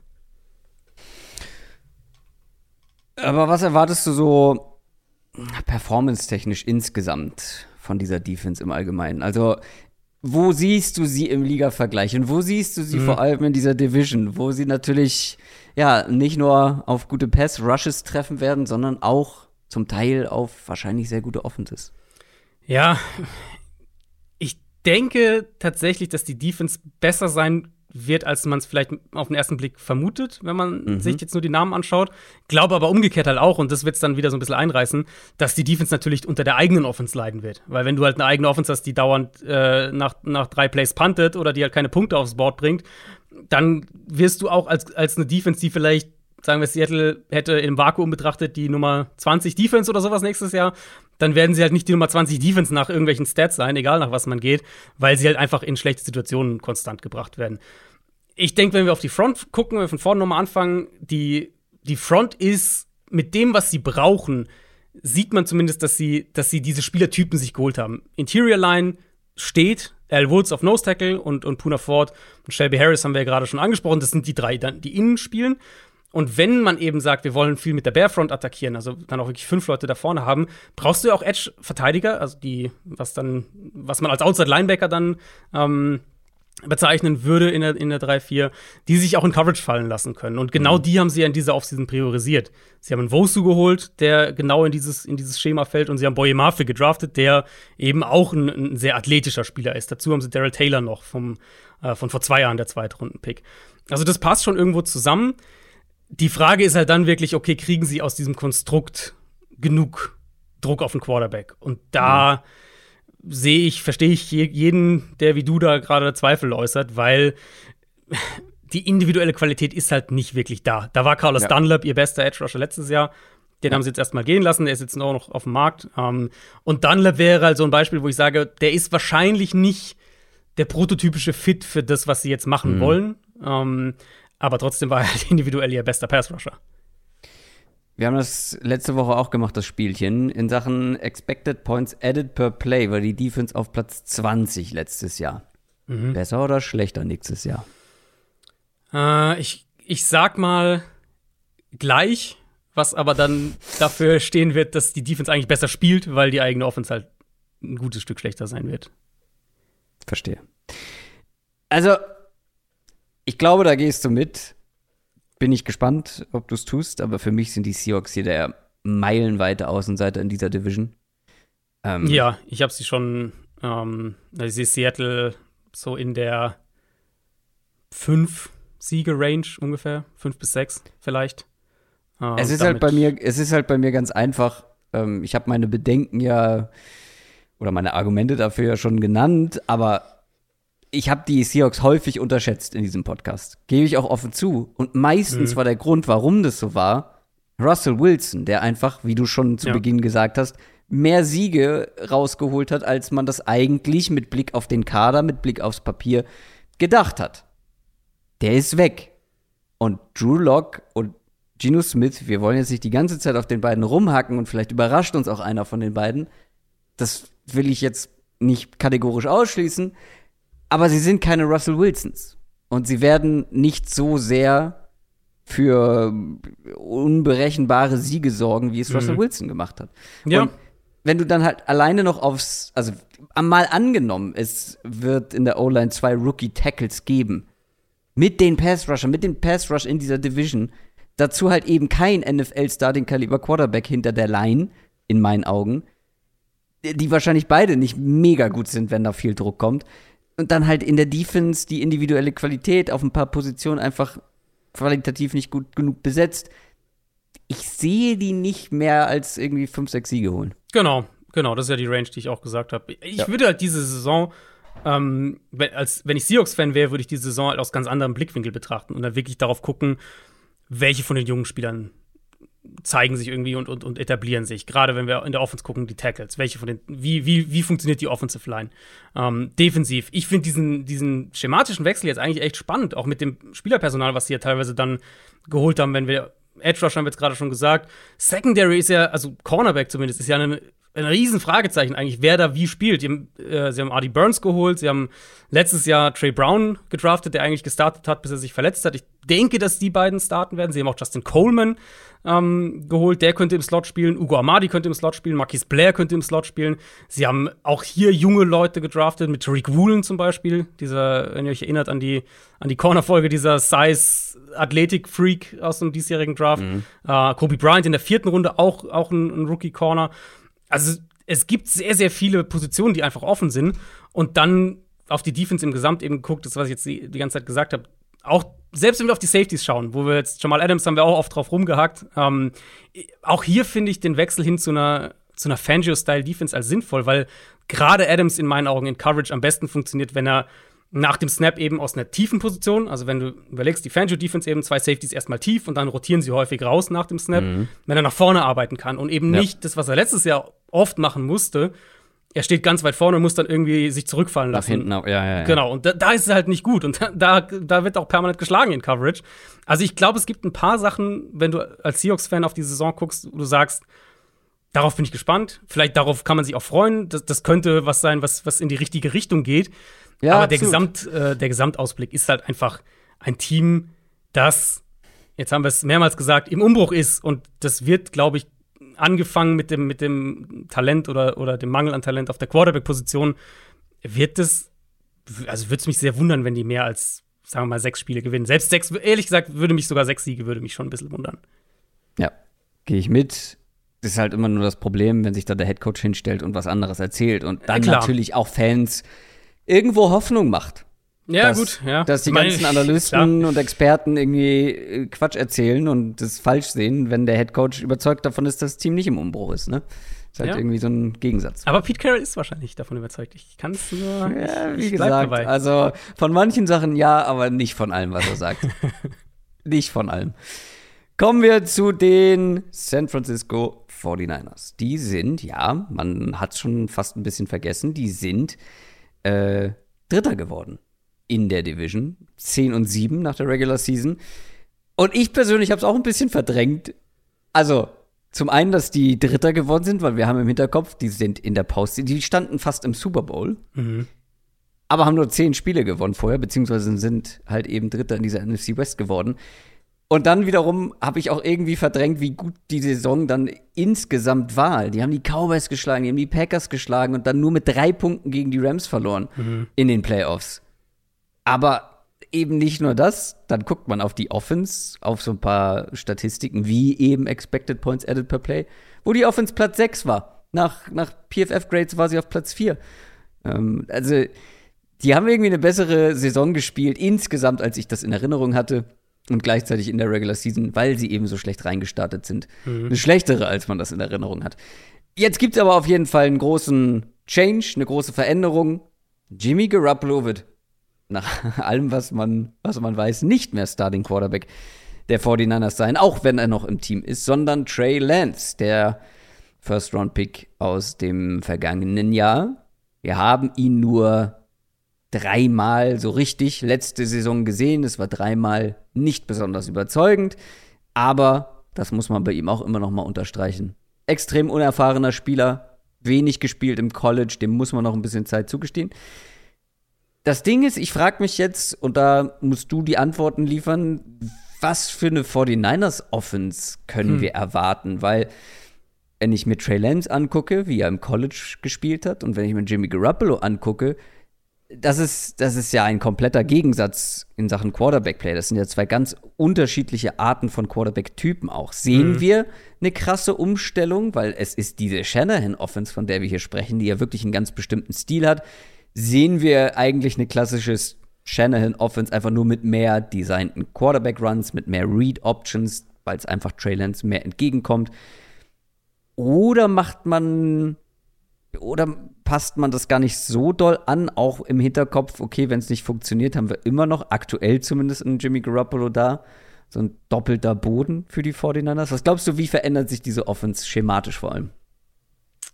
Er gibt ein paar Ansätze. Also de, mein erster Instinkt für diese, äh, was, was macht Shannon mit so einem Quarterback, ist halt immer zu sagen, schaut euch an, was sie mit Robert Griffin gemacht haben in Washington. Das war ja noch Mike Shannon mhm, natürlich, aber mhm. Kyle Shannon war ja, war ja der Offensive Coordinator, war natürlich auch stark da involviert. Das ist vielleicht so ein erster Referenzpunkt. Und mein zweiter Punkt wäre dann, dass ich auch klar sagen muss, die Niners haben ja ihr Run-Game äh, gerade in den letzten ein, zwei Jahren deutlich vielseitiger gemacht. Also sie sind natürlich immer noch primär dieses Outside Zone Play-Action Team, aber sie haben ja viel mehr Run-Konzepte eingebaut, die Staples geworden sind. Also, wie sagt man es auf Deutsch? Äh, Basiskonzepte im Prinzip von ihrer Offense. Und gerade mhm. letztes Jahr mit der ganzen Debo Samuel-Geschichte. Also viel von dem, was Debo Samuel gemacht hat, waren ja wirklich dann auch in die, in die äh, Power-Blocking-Sachen andere Run-Designs, andere, andere, äh, andere Winkel, andere Ideen, wie man halt eine ne, ne Defense attackieren kann. Vielleicht so erster, erster kleiner, erster kleiner Wink in der Richtung. Falls Debo Samuel nicht mehr ganz so viel Running Back spielt in der kommenden Saison, was ja durchaus ein Thema war.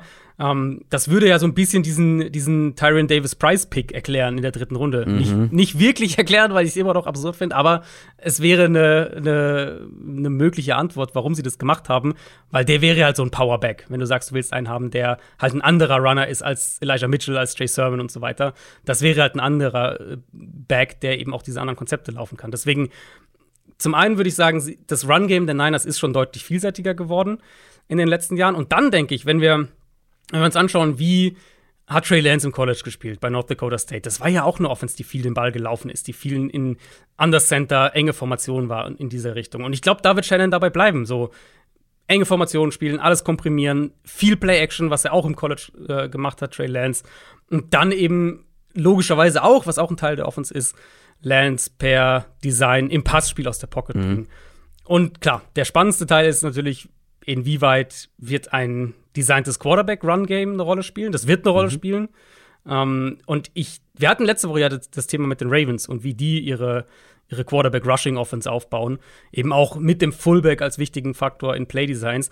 Ich glaube, in die Richtung wird es auch gehen. Ich glaube, wir werden viel. Ja, den guten Fullback haben sie auf jeden genau, Fall. Genau, genau. Ich glaube, wir werden viel nach wie vor 21 Personnel sehen, also Running Back, Fullback auf dem Feld, was mhm. sie ja sowieso mehr machen als jedes andere Team. Letztes Jahr über ein Drittel ja. von ihren Snaps war, ja. war 21 Personnel. Ja.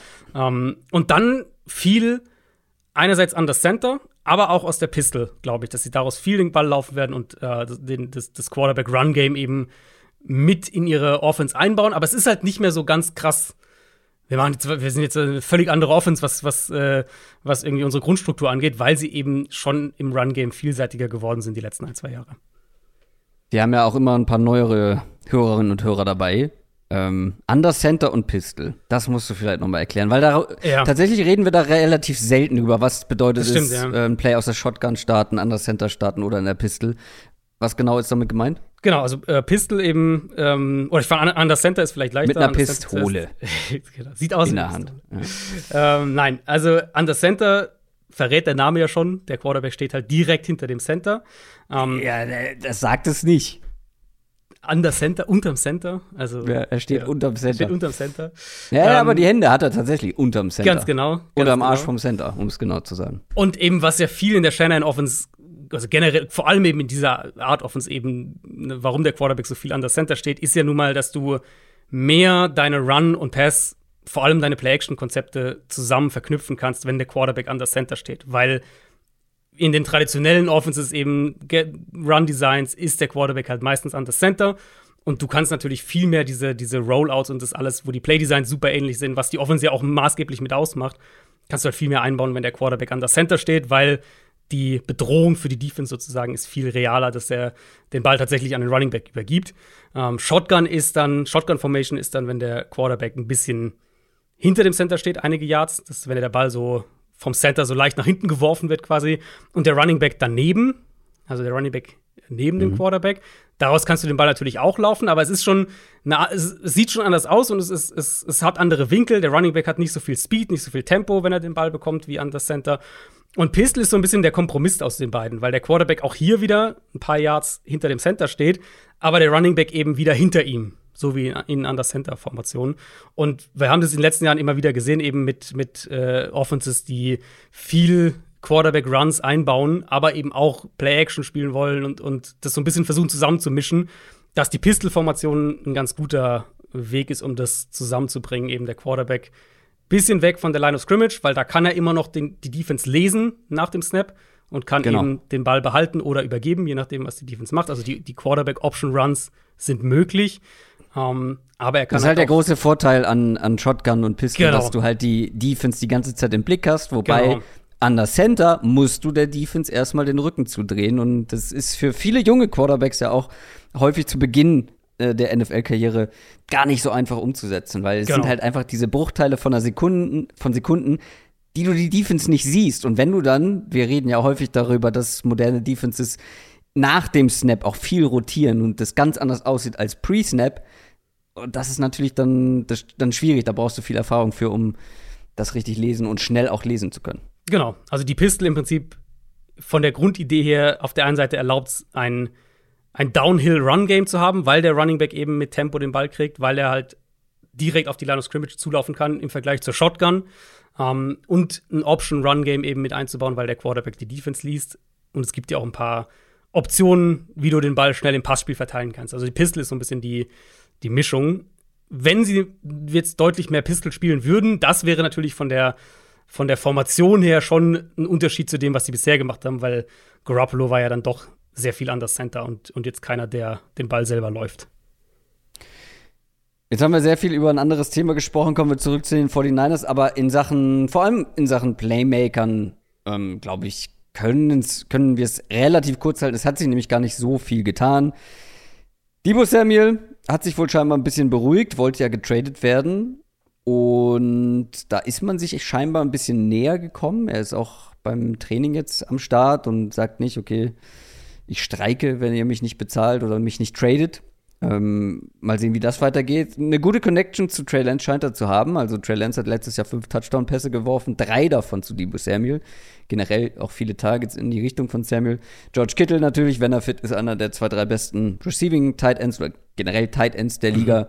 Brandon Ayuk hat sich immer besser zurechtgefunden im Laufe der Saison. Das sind schon Playmaker, mit denen man gut arbeiten kann. Wide Receiver 3 ist auch bei den 49ers so ein, so ein Thema, so ein Punkt. Ähm, mal sehen, wie viel sie ihn dann auch auf dem Feld haben. Du hast die Formation Genau. angesprochen. Äh, mit, mit Kyle Juszczyk dann natürlich, mit dem Fullback, der häufig mit dabei ist. Aber äh, ganz ohne geht's auch nicht. Joan Jennings war da, glaube ich, letztes Jahr so die Nummer Mhm. drei. Malik Turner ist dabei. Sie haben einen Third-Round-Pick in Danny Gray investiert. Vielleicht so ein kleiner Geheimtipp. Ist ein relativ kleiner, aber brutal schneller Ja. Receiver. Ähm, wen hast du da so im Auge für die, für die Rolle? Das Spannende bei der Gruppe ist ja eben, dass sie das so ein bisschen variieren können, je nach Matchup. Und ich könnte mir gut vorstellen, dass Gray da eine größere Rolle auch bekommt, weil er halt auch wieder so, so ähnlich wie die anderen ja auch da super reinpasst mit den Yards after Catch-Fähigkeiten. Mhm. Sie haben ja auch noch Ray Ray McLeod geholt von genau. den Steelers. Ähm, der wird wahrscheinlich, oder könnte ich mir vorstellen, vor allem Returner sein. Aber auch der ist ja, ist ja eher von der äh, ich fange den Ball und, und bin dann weg Sorte. Also es gibt jetzt, es gibt sozusagen, sie haben jetzt mehrere Receiver-Typen, die auch zum Beispiel den Brandon Ayuk so ein bisschen entlasten können, was so den Speed und so angeht.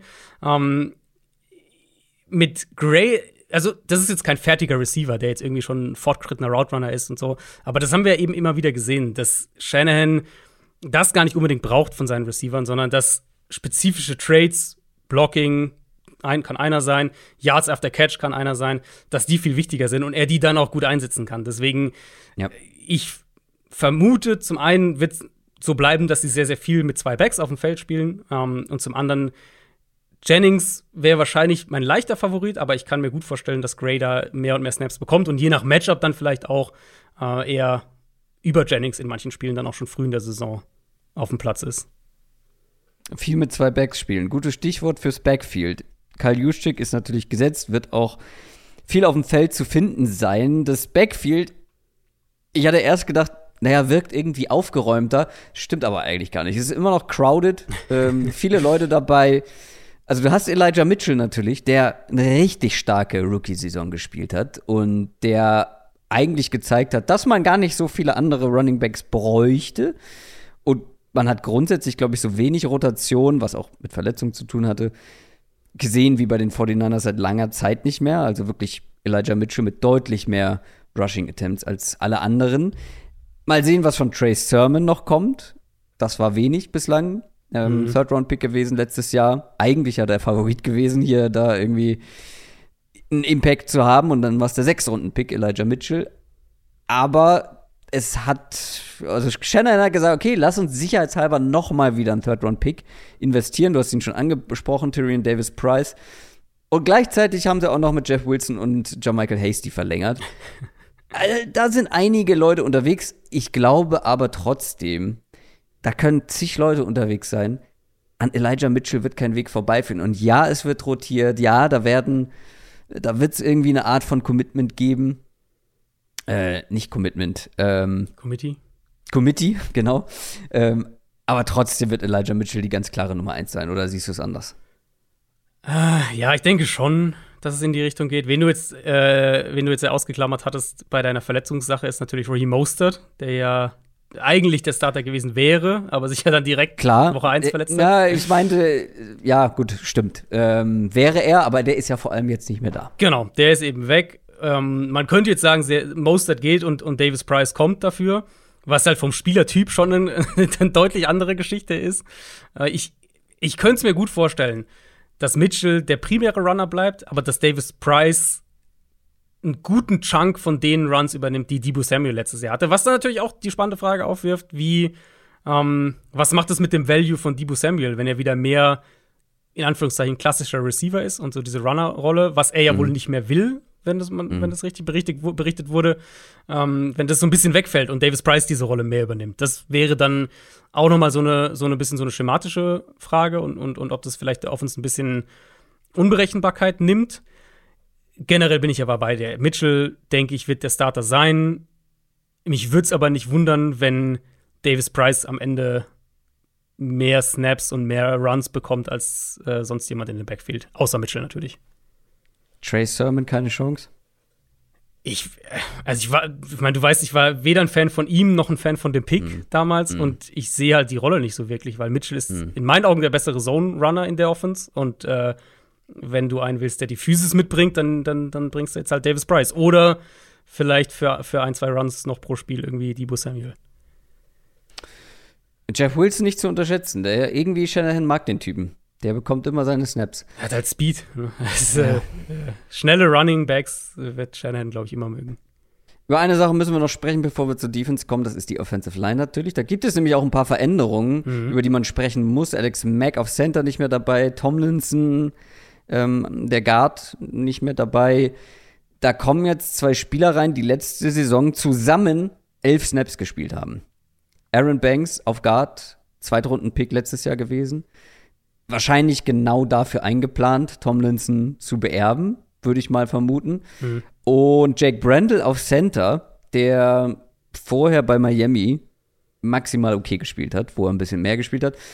Äh, also ich kann jetzt hier die 49ers, nur weil es die 49ers sind und ähm, einfach eine erfolgreiche Line-Vergangenheit haben, kann ich nicht sagen, hier braucht man nicht skeptisch sein, weil ich muss ja hier genauso viel Skepsis an den Tag legen, wie bei anderen Mannschaften auch, wenn man da so zwei Leute mhm. in die Starting Line reinschmeißt, die wenig gespielt haben und wenn dann jetzt nicht mega überzeugend. Äh, fairerweise muss man dazu sagen, man hat wohl eins der besseren Tackle-Duos der ganzen Liga mit Trent Williams und Mike McGlinchey. Mhm. Wo siehst du die Line so insgesamt? Ich finde schon, dass die Fragezeichen in dass man auf jeden Fall über die reden muss. Gerade wenn wir jetzt mhm. sagen, wir kriegen einen Quarterback, der zum ersten Mal starten wird in der NFL dahinter. Ähm, also scheinen, scheinen offen, egal in welchen Designs dann letztlich, aber wird immer äh, viel auch übers Run-Game kommen. Also, wenn die Line innen wirklich wackelt, dann werden die Probleme kriegen. Und das Potenzial dafür ist da. Ich glaube, das ist schon fair zu sagen, weil auch, ja. also Banks ist alles andere als jetzt irgendwie, dass man sagt, ja, der kommt da rein und ist dann hier safe, guter Starter. Das war ja auch damals ein Zweitrunden-Pick letztes Jahr, wo man sich so ein bisschen gefragt hat, huh, zweite Runde ist jetzt ist früh für Aaron Banks und, und mal gucken. Ähm, das sehe ich auf jeden Fall erstmal als ein, als ein klares Downgrade zu Laken Tomlinson. Mhm. Das, das würde ich ja. auf jeden Fall so sagen. Und Center, Center würde es mich tatsächlich nicht wundern, wenn sie sogar noch irgendwie einen holen im, jetzt über mhm. den Sommer. Mhm. Sie haben dazu auch noch Tom Compton verloren, der ja letztes Jahr Stimmt. Mike McClinchy ersetzt hat auf Right Tackle. und McClinchy gar nicht so schlecht. Genau, und gar nicht so schlecht. Jetzt gut, McClinchy kommt zurück, also das sollte erstmal passen, aber, aber, aber Compton konnte, der, der kann auch Guard spielen, also der hätte auch innen spielen können, hätte auch innen aushelfen können. Das heißt, da fehlt dir noch mal jemand. Ich denke, die Line wird in der Summe in Ordnung sein, aber ich sehe schon das Potenzial, dass gerade eben die Interior Line ihnen mehr Probleme macht als in den vergangenen Jahren, was halt dann wiederum für die Niners Offense generell vielleicht ein bisschen größere Probleme bedeutet als für andere Offenses. Das zur Offense. Und jetzt schauen wir auf die Defense. Da äh, bleiben die Säulen bestehen, mehr oder weniger, ähnlich wie in der Offense natürlich auch.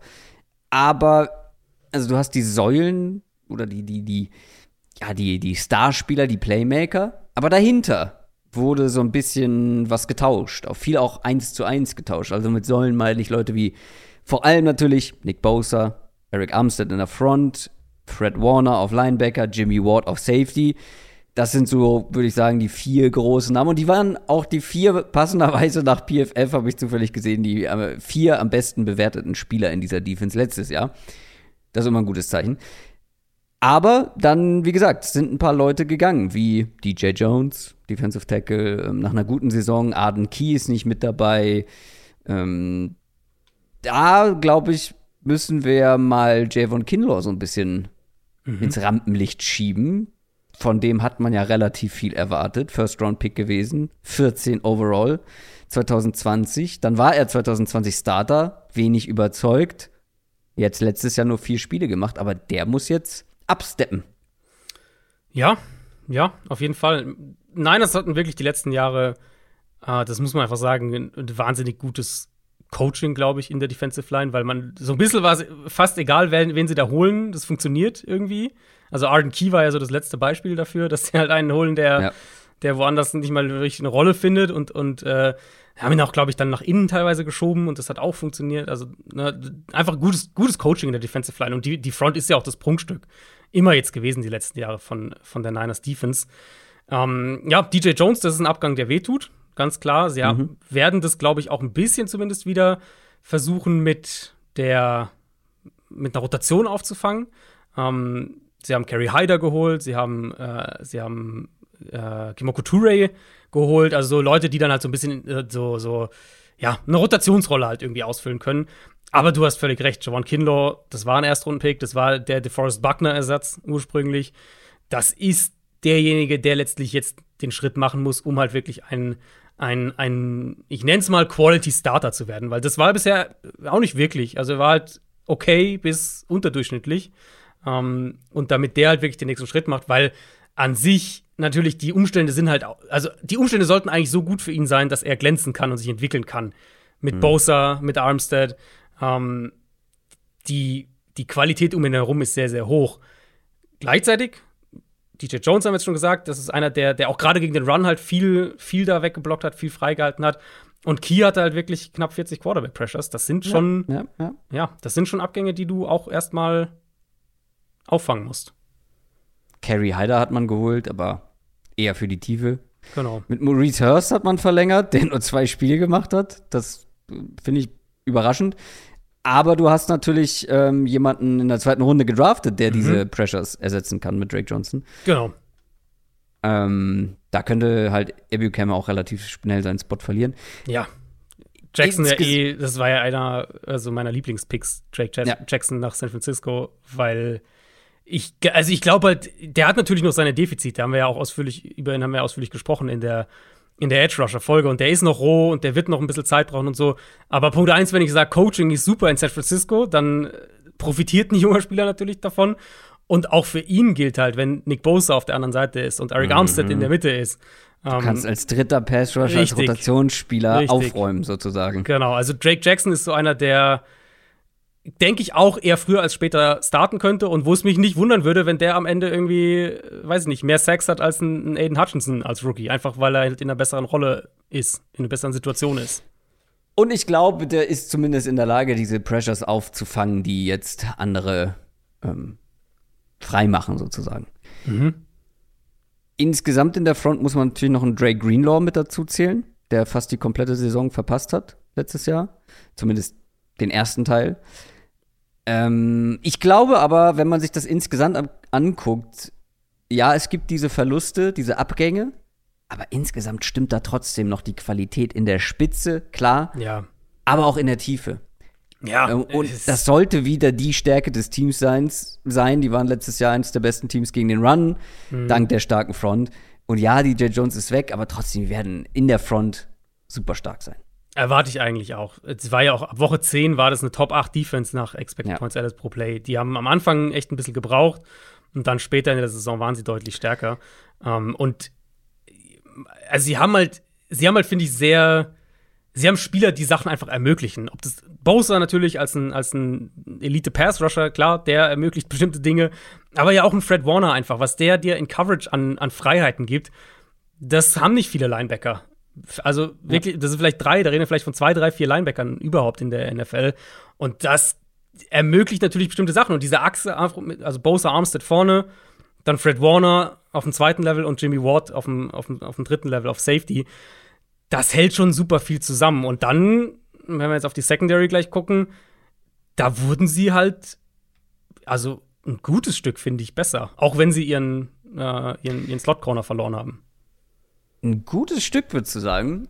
Schauen mhm. wir mal auf die Secondary. Also, wenn wir über die 49ers Defense sprechen, müssen wir über Verletzungssorgen auch, oder mussten wir im letzten Jahr auch über Verletzungssorgen sprechen, weil da sind schon einige Leute immer mal wieder ausgefallen. Ähm, aber die Secondary, also vor allem Cornerback, ich bin gespannt. Emmanuel Mosley auf der einen Seite bleibt. Kayvon Williams ist weg, wurde von Chavarius Ward ersetzt, der von den Chiefs kommt. Ist das so ein großes Upgrade für dich? Also ich glaube auch, dass es ein Upgrade gibt, aber so groß? Ja, ich finde schon. Also Ward wird ja auch, denke ich, außen spielen, nicht im Slot. Ähm, und dann im Slot. Stimmt, genau, ja. Wahrscheinlich Dante Johnson, der hat letztes Jahr zumindest da auch gespielt. Ähm, Darkis Denard haben sie ansonsten auch noch. Aber ich finde, die Outside-Corner-Gruppe wird halt ein gutes Stück besser, weil die natürlich auch, und ja, ne, tausend Sternchen dahinter, aber sie haben ja auch Jason Verrett nochmal gehalten. Und der natürlich Ey, wieder die nee, Großteil nee, verpasst nee, hat letztes nee, Jahr. Nee, nee, nee, nee, nee, nee, nee. Ich habe mir aufgeschrieben, wörtlich, ich weigere mich über Jason Verrett zu sprechen. Wir mögen beide diesen Spieler, aber mhm. wir reden in jeder Division Preview darüber. Aber Jason Verrett ist ja auch noch da. Es tut mir so leid für diesen Mann, aber der ist immer wieder verletzt. Der hat letztes Jahr wieder nur ein Spiel mhm. gemacht. Wie oft wollen wir ihn erwähnen? Natürlich ist das ein, eine schöne Geste in dieser skrupellosen NFL, dass sie den immer wieder halten. Und wenn er fit ist, hat er immer Leistung gebracht. Aber er war es halt nie. Natürlich kann der eine Rolle spielen, aber du kannst nicht, du kannst nicht mit ihm planen. Man, man sollte nicht einplanen, das ist schon fair. Aber selbst wenn wir ihn ausklammern, finde ich, die Outside-Corner-Gruppe ist halt ein gutes Stück besser. als Okay. letztes Jahr und Slot mal gucken. Ja, Finde eben, kein, also ist, aber ich finde, Slot ist kein signifikantes Downgrade und ich habe es ja gerade gesagt, dass viel in der Coverage strukturell auch einfach funktioniert durch die Linebacker. Ähm, Ja. Slot Corner, es gibt andere Defenses, wo der Slot Corner in meinen Augen eine wesentlich gewichtigere Rolle Okay. spielt als jetzt bei den Niners. Deswegen finde ich unterm Strich die Corner-Gruppe gefällt mir ein gutes Stück besser als letztes Jahr. Gerade weil sie halt auch mal, es war ja so ein Thema, die Niners investieren nicht so wirklich in ihre Cornerbacks. Jetzt haben sie es mal gemacht äh, mit, mit Javarius Ward. Offen ist natürlich noch der zweite Safety-Spot. Da äh, ist Jacques Tart ja weg. Das wäre noch einer, wo wahrscheinlich, also ich Ja. denke, das wird sich erst im Training Camp ähm, herauskristallisieren, wer da neben, neben Jimmy Ward eben startet. Talanoa Ufanga gilt wohl so als Mhm. Favorit. Ähm, der neben Jimmy Ward dann natürlich ähm, starten könnte. Der war ein Fünftrunden-Pick, glaube ich, aus dem letzten Jahr. Mhm. Muss man abwarten. Es ist auf jeden Fall ein Fragezeichen. Hast du absolut recht. Unterm Strich, ja, okay, ich habe ein, hab einen Denkfehler gemacht mit Kayvon Williams. Der wird nicht, natürlich nicht von Javarius Ward ersetzt, aber das verschiebt ja nur ein bisschen das Problem. Ich glaube dir natürlich komplett, wenn du sagst, okay, Slot Cornerback ist in dieser Defense nicht ganz so wichtig, dann hat man sich outside verbessert. Okay, kleines Upgrade. Die Front wird stark sein und die Secondary wird gut sein. Also, das ist ja keine Elite Secondary. Nee, genau. Genau, aber so war die Defense ja nie aufgebaut. Also auch, Ja, ne, wenn wir sagen, letztes Jahr war es irgendwie eine Top 10 Defense in der zweiten Saisonhälfte. Da war es, Da da, war die Secondary gefehlt, nicht ja. besser. So, es, war, äh, es ist halt, es ist ja wirklich die Front und so haben sie das ja auch über Jahre aufgebaut. Also ich meine, wie viele Erstrundenpicks die Niners allein in ihre Front gesteckt haben und wie viel Geld Ja. dann danach nochmal. Ähm, da, da stecken die Ressourcen drin. Das ist, das ist das, was die Defense trägt. Ja. Ich finde zumindest in der, in der Idee, wenn ich jetzt auf die Secondary gucke, er, ergänzt das die Front ganz gut. Und deswegen glaube ich, dass das auch wieder funktionieren wird und dass die wieder eine Defense haben werden, die irgendwo Ja. so um 8, 9, 10, 11, 12 in der Range äh, sich bewegt. 8, 9, 10, 11, 12. Ja. Also ganz schön großes Fenster. ja Also für mich ist- nicht in der absoluten Elite, aber dahinter, in dem Tier Okay. dahinter. Ach so, Entschuldigung, ich habe dich missverstanden. Ich verstehe. Okay, das Fenster ist doch gar nicht so groß. Ich dachte, wir sind schon einen Schritt weiter in der Gesamtanalyse. Ach so. Für mich sind die, für mich sind die 49ers die größte Wildcard äh, der Division. Ja, auf jeden Deswegen, Fall. deswegen würde ich es dir durchgehen lassen, wenn du sagst, okay, so 8, 9, 10, 11, 12 Siege. Ähm, weil, also ich glaube nicht wirklich an 12 Siege, aber diese Defense mit der Front, vielleicht mit weniger Verletzungen generell, vor allem in der Defense allgemein, da wirst du schon eine hohe Baseline haben. Und dann in der Offense hängt halt super viel von der Leistung von Trey Lance ab. Klar, auch Genau. irgendwo mit der Interior Offensive Line. Das muss erstmal zusammenspielen, aber es ist ja nicht ausgeschlossen, dass Lance einen großen Sprung macht dieses Jahr. Weil die Umstände sind nicht so schlecht. Ich glaube, viele junge Quarterbacks haben in deutlich schlechteren Umständen spielen müssen. Und wir haben ja gesehen, wenn die Umstände gut genug sind, reicht in dieser Offense ein solides Quarterback-Play, um erfolgreich zu spielen. Das hat jahrelang mit Jimmy Garoppolo häufiger mal gut geklappt. Ähm, wenn halt von Trey Lance keine Steigerung kommt, wird schwer. Deswegen ist echt viel möglich. Aber für mich sind die 49ers im, im Kampf um Platz 2 in dieser Division schon mit dabei. Ja, ja, auf jeden Fall. Ich finde die, also ohne jetzt zu weit vorweggreifen zu wollen, aber ich sehe die Niners und die Cardinals relativ ähnlich in der Projection. Ich sehe die beide so in der 9, 10 Siege-Range. Da habe ich die beide drin. Und der eine Acht, wird halt 10, Zweiter 11, 12. und der andere Dritter. Was? Ja. 8, 9, 10, 11, 12 Siege. Ach, 10 auf 12, genau. Na, es ist ja, also wie du gesagt hast, wenn, wenn Trey Lance halt einschlägt, dann spielen die Niners um den Titel. Dann, dann sind die ein Super Bowl-Contender. Wenn Ja. er halt, und ja, ne, solides Quarterback-Play hat die Niners weit gebracht in den letzten Jahren. Aber es kann natürlich sein, dass Trey Lance kein solides Quarterback-Play liefert in seiner ersten Saison als Starter, sondern dass er schlechter Ja, ist als genau. Garoppolo. Und Genau. dann reden wir halt vielleicht eher von so 7, 8 Siegen, weil das Team Ja. insgesamt ist halt trotzdem stark. Das Team ist zu gut, um nur fünf Siege zu holen. Genau. Damit sind wir schon bei den von dir angesprochenen Arizona Cardinals. Die sind Zweiter geworden mit 11 und 6 letztes Jahr. Deutliche Niederlage dann in der Wildcard Round gegen die Rams. Da denkt man dann halt aber, ja, 11 und 6, Playoffs erreicht, das erste Mal, oder? War das das erste Mal seit 2015, ne? Also äh, ja, müsste so sein. zwischendurch waren sie nicht nochmal in den. Playoffs. Ja. Da waren sie ziemlich Nee. schlecht. Ja. Ähm, da denkt man ja irgendwie vom Gefühl, ja, darauf kann man aufbauen. Jetzt die richtigen Moves in der Offseason machen. Mit einer guten Offseason gehören wir vielleicht dann wirklich zu den Top-Contender-Teams. Die Frage ist halt, war die Offseason so gut für die Cardinals? Hm. Also, da sind einige Veränderungen, die ich jetzt nicht unbedingt als Upgrades bezeichnen würde. Dazu sind dann halt noch so ein paar Dinge gekommen, wie die Suspendierung von DeAndre Hopkins. Da kann man nicht wirklich was für.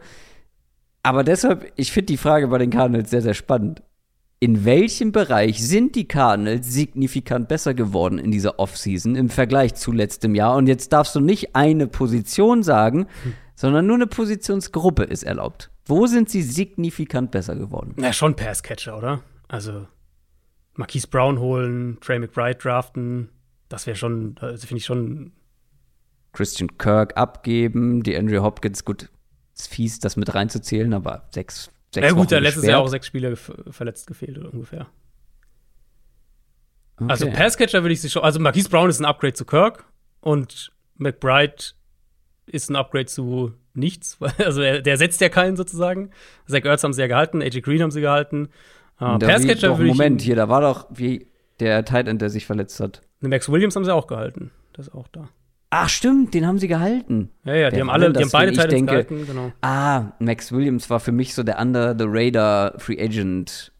Äh, genau, genau, aber er ist, ja, dann ist er geblieben. Ja, okay, genau. stimmt, ja. stimmt, stimmt, stimmt. Also Passcatcher würde ich ihn schon Upgrade attestieren. Mhm. Du hast natürlich recht, die ersten sechs Spiele ohne Hopkins und das wird auch eine eine große Frage sein, weil das Auftaktprogramm ist auch ziemlich happig. Also die haben die ersten drei Spiele sind äh, Kansas City, Raiders und äh, Rams.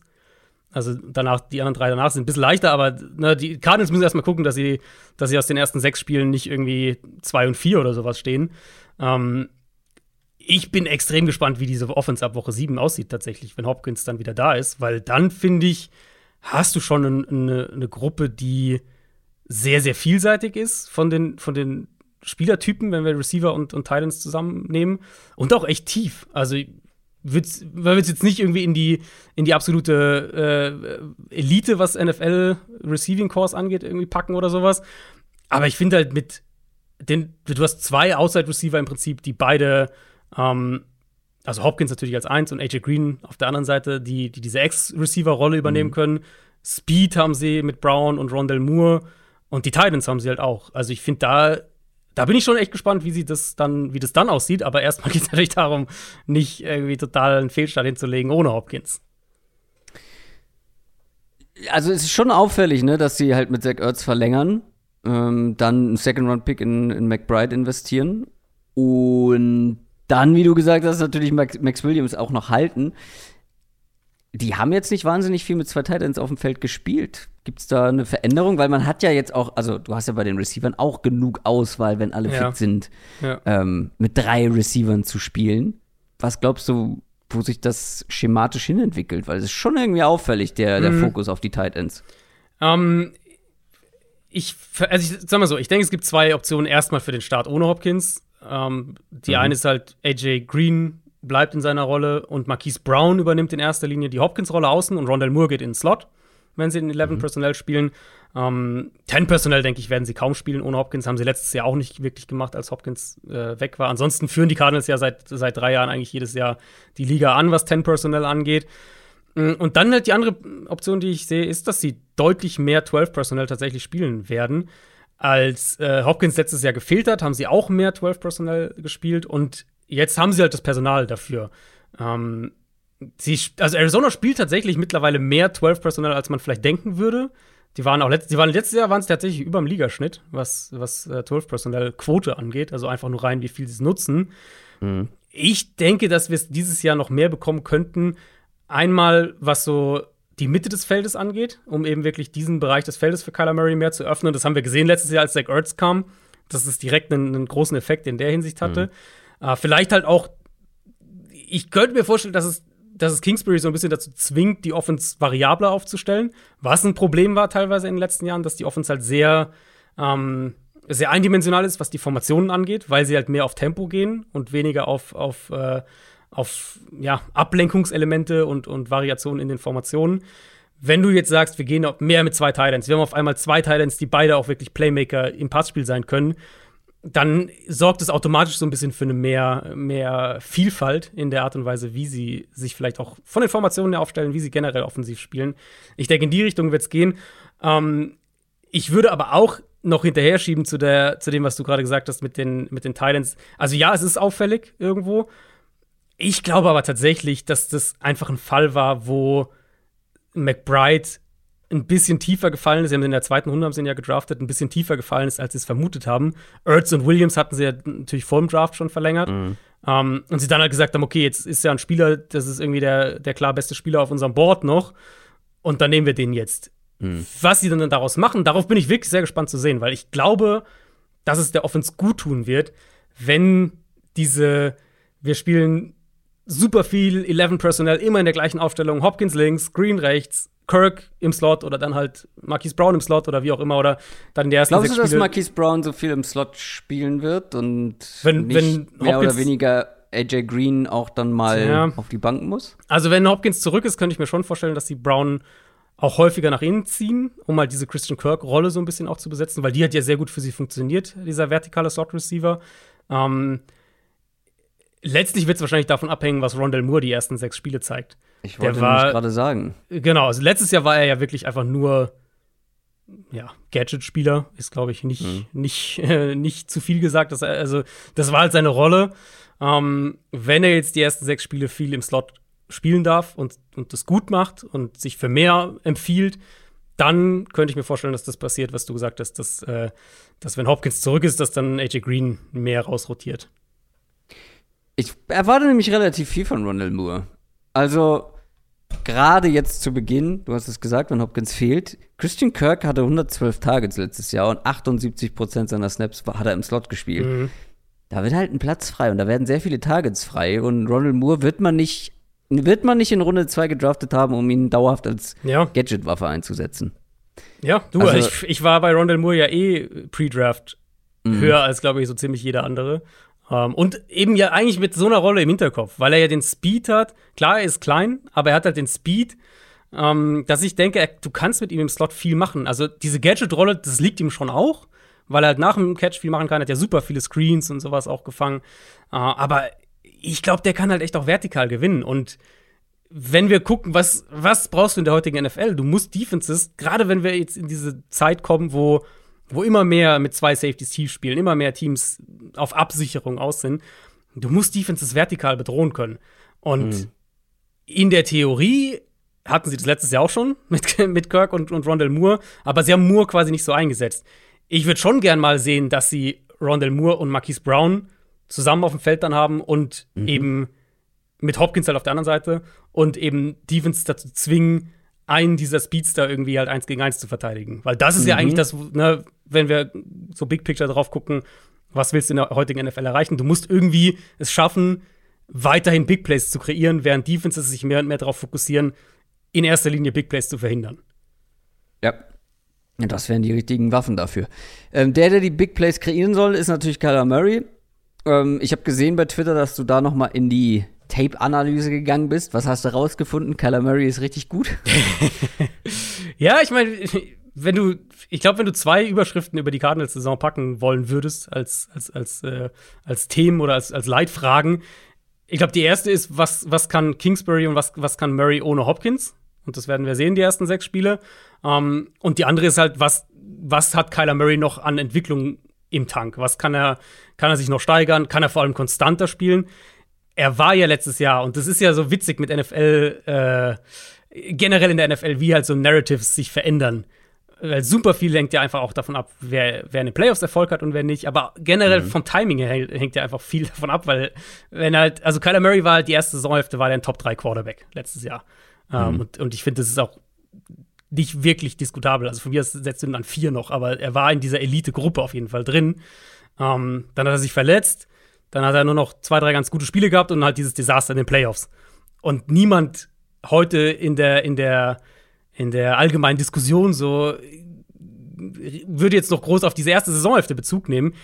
Ich glaube, dass wenn Murray an das anknüpfen kann, was er vor der Verletzung gezeigt hat, dann äh, hast du halt einen, einen, einen Top 8 Quarterback und das ist das, worauf du letztlich hoffst. Und ich glaube nach wie vor, dass er den Vertrag kriegen wird vor dem Start des Trainingcamps. Ähm, dann muss man ihn halt aber auch in der Richtung fordern. Und das wird, das, das was ich gerade gesagt habe, das wird dann halt mit der Frage zusammenhängen, was kann er ohne Hopkins? Und was kann Kingsbury ohne Hopkins? Und wie sieht die Offense aus? Und entwickeln sie das weiter? Das sind für mich letztlich wirklich die, ähm, die Knackpunktfragen, über, die über dieser Cardinals-Saison stehen. Er kriegt halt einen alten Kumpel auch wieder zurück und Marquise Hollywood Brown. Ja. Die beiden kennen sich gut. Ja. Das ist wahrscheinlich auch nicht gerade so verkehrt. Und es ist bestimmt auch so ein Schritt in die Richtung von Kyler Murray gewesen. Ne? Also ja, wahrscheinlich schon. Kann mir keiner erzählen, dass das Zufall ist, dass man ausgerechnet ihn für nicht gerade wenig ertradet. Ähm, ich, ich bin halt gespannt. Also ja, das Narrativ, aber also ich sehe Kyler Murray auch ohne das Narrativ als einen der Top Quarterbacks oder auf dem Weg zumindest in die absolute Elite, wenn er es nicht jetzt schon ist. Er hat sich halt in den letzten Jahren immer wieder schrittweise verbessert. Wie viel Luft ist da noch oben und ja, wie viel brauchen die Cardinals dann noch mehr von ihm, um noch besser zu werden? Das Ding ist nämlich, er spielt halt hinter einer Line. Mhm. Durchschnittsalter 30. Ähm, Will Hernandez hat man geholt für die Guard-Position. Wie viel erwartest du von dieser Line? Ja, ähm, also die Line ist halt so in Ordnung, ne? Wenn man ja. jetzt so drauf guckt, die Line ist so in Ordnung. Wenn sie fit ist. Wenn sie fit, fit ist, genau. Ist, ja. Also die Tackles sind okay, DJ Humphreys, Calvin Beecham, das, das könnte wesentlich schlimmer sein. Das ist, also das ist für mich so der, der Inbegriff von gut genug, so die beiden mhm. Tackles. Justin Pugh auf Left Guard auch absolut in Ordnung. Ähm, Rodney Hudson war ja letztes Jahr die große Verstärkung, den sie ja geholt haben, der gerade was so die, die, die Kommunikation, Pre-Snap, Lesen von Front, solche Sachen angeht. Der ist ein Fragezeichen. Der war nicht im Training jetzt vor der Sommerpause. Da gibt es auch Gerüchte, dass der äh, übers Karriereende nachdenkt. Das wäre dann natürlich nochmal eine, eine, eine deutliche Schwächung. Ähm, und dann halt, genau, Right Guard ist dann die andere, andere Fragezeichen. Da war Max Garcia letztes Jahr. Der war letztes Jahr die größte Schwachstelle. Also den mhm. tauschen sie aus und dann ja, Hernandez, ich meine, der war mal ein hoher Draftpick, bei den Giants nicht so wirklich geklappt. Der wird jetzt, das ist vielleicht ein, Faktor auch, der ähm, wird mit Sean Kugler wieder vereint, das ist der O-Line-Coach von den Cardinals. Das war sein College-Coach von Will Hernandez. Also, das ist zumindest jemand, der ihn kennt. Mich würde es aber auch ehrlicherweise nicht wundern, wenn einer der, der Rookies, die sie dieses Jahr Tag 3 gedraftet haben, ähm, wenn einer von denen um, den Starting, um, um diesen Starting-Platz konkurriert, zumindest. Also, da Center, falls Rodney Hudson zurücktritt und, und Right Guard, ähm, das sind auf jeden Fall mögliche Schwachstellen. Aber wo so im Liga-Vergleich? Siehst du die Line? Ich würde sie so irgendwo zwischen 16 und 20 wahrscheinlich einsortieren. Mhm. Also so unteres Mittelmaß. Hinter dieser Line ähm, hat man mit James Conner verpflichtet. Chase Edmonds musste gehen, da hat man sich entschieden. Man will mit Connor weitermachen. Das ist, glaube ich, die klare Nummer eins. Interessant wird es aber, wer die Nummer zwei jetzt wird mhm. in diesem Backfield, weil ich kann mir nicht vorstellen, dass Connor da der, der absolute Workhorse-Back wird und kaum jemand irgendwelche nee. Snaps sieht. Es wird eine Nummer zwei geben und ist es Zeit für Ino Benjamin Season? Ich muss sagen, ich habe bei unserer Quick Question überlegt, ob ich Ino Benjamin mm. nennen soll. Ähm, also das Ding ist, es wird diese zweite Rolle auf jeden Fall geben. Chase Edmonds, letztes Jahr, der hat ja nur zwölf Spiele gemacht, hatte über 50 Targets und das Jahr davor in 16 Spielen über 60. Also es, gibt in dieser Offense auf jeden Fall einen Change of Pace, Receiving Back, allein weil sie ja auch viele, viele Screens zu Running Backs werfen. Also diese Rolle gibt es auf jeden Fall. Sie haben Daryl Williams geholt, der das auf jeden Fall auch kann. Der hatte, ähm, hatte ich auch nicht auf dem Schirm, ehrlicherweise, aber der hatte letztes Jahr über 1000 Yards für die Chiefs insgesamt äh, und acht Touchdowns. Aber was man von Ino Benjamin hört, geht schon in die Richtung, dass das jetzt vielleicht Jahr drei bei ihm das ist, wo es so Klick gemacht hat. Kingsbury hat extrem positiv über ihn geredet, was, ähm, was er nicht so oft macht. Kingsbury ist also der, der, wenn er einen Spieler so, so namentlich herausstellt, dann ist es schon was, was so in Cardinals-Kreisen aufhorchen lässt. Und mit Ino Benjamin hat das jetzt bisher die Offseason mehrfach deutlich gemacht. Ähm, deswegen, ich ich kann mir gut vorstellen, dass Benjamin derjenige ist, der die Rolle kriegt. Und Daryl Williams wäre halt die, die Absicherung, falls das nicht klappt für Benjamin. Ich habe gerade extra nochmal nachgeguckt in meinen Draft-Notizen. Ino Benjamin, solider Passcatcher gewesen, reichlich Targets bekommen, wenn mhm. auch kein, ja, irgendwie kein beeindruckender Route Runner, musste keine aufwendigen Routes Genau, laufen, aber genau. das muss er ja hier auch nicht unbedingt Nee, eben. Es ist ja mehr wirklich eine, ähm, eine Frage der, der Explosivität und, und diese Explosivität Die und hat er. Physis gemischt. Genau. Das war ja das, was Chase Edmonds auch, auch ausgezeichnet hat.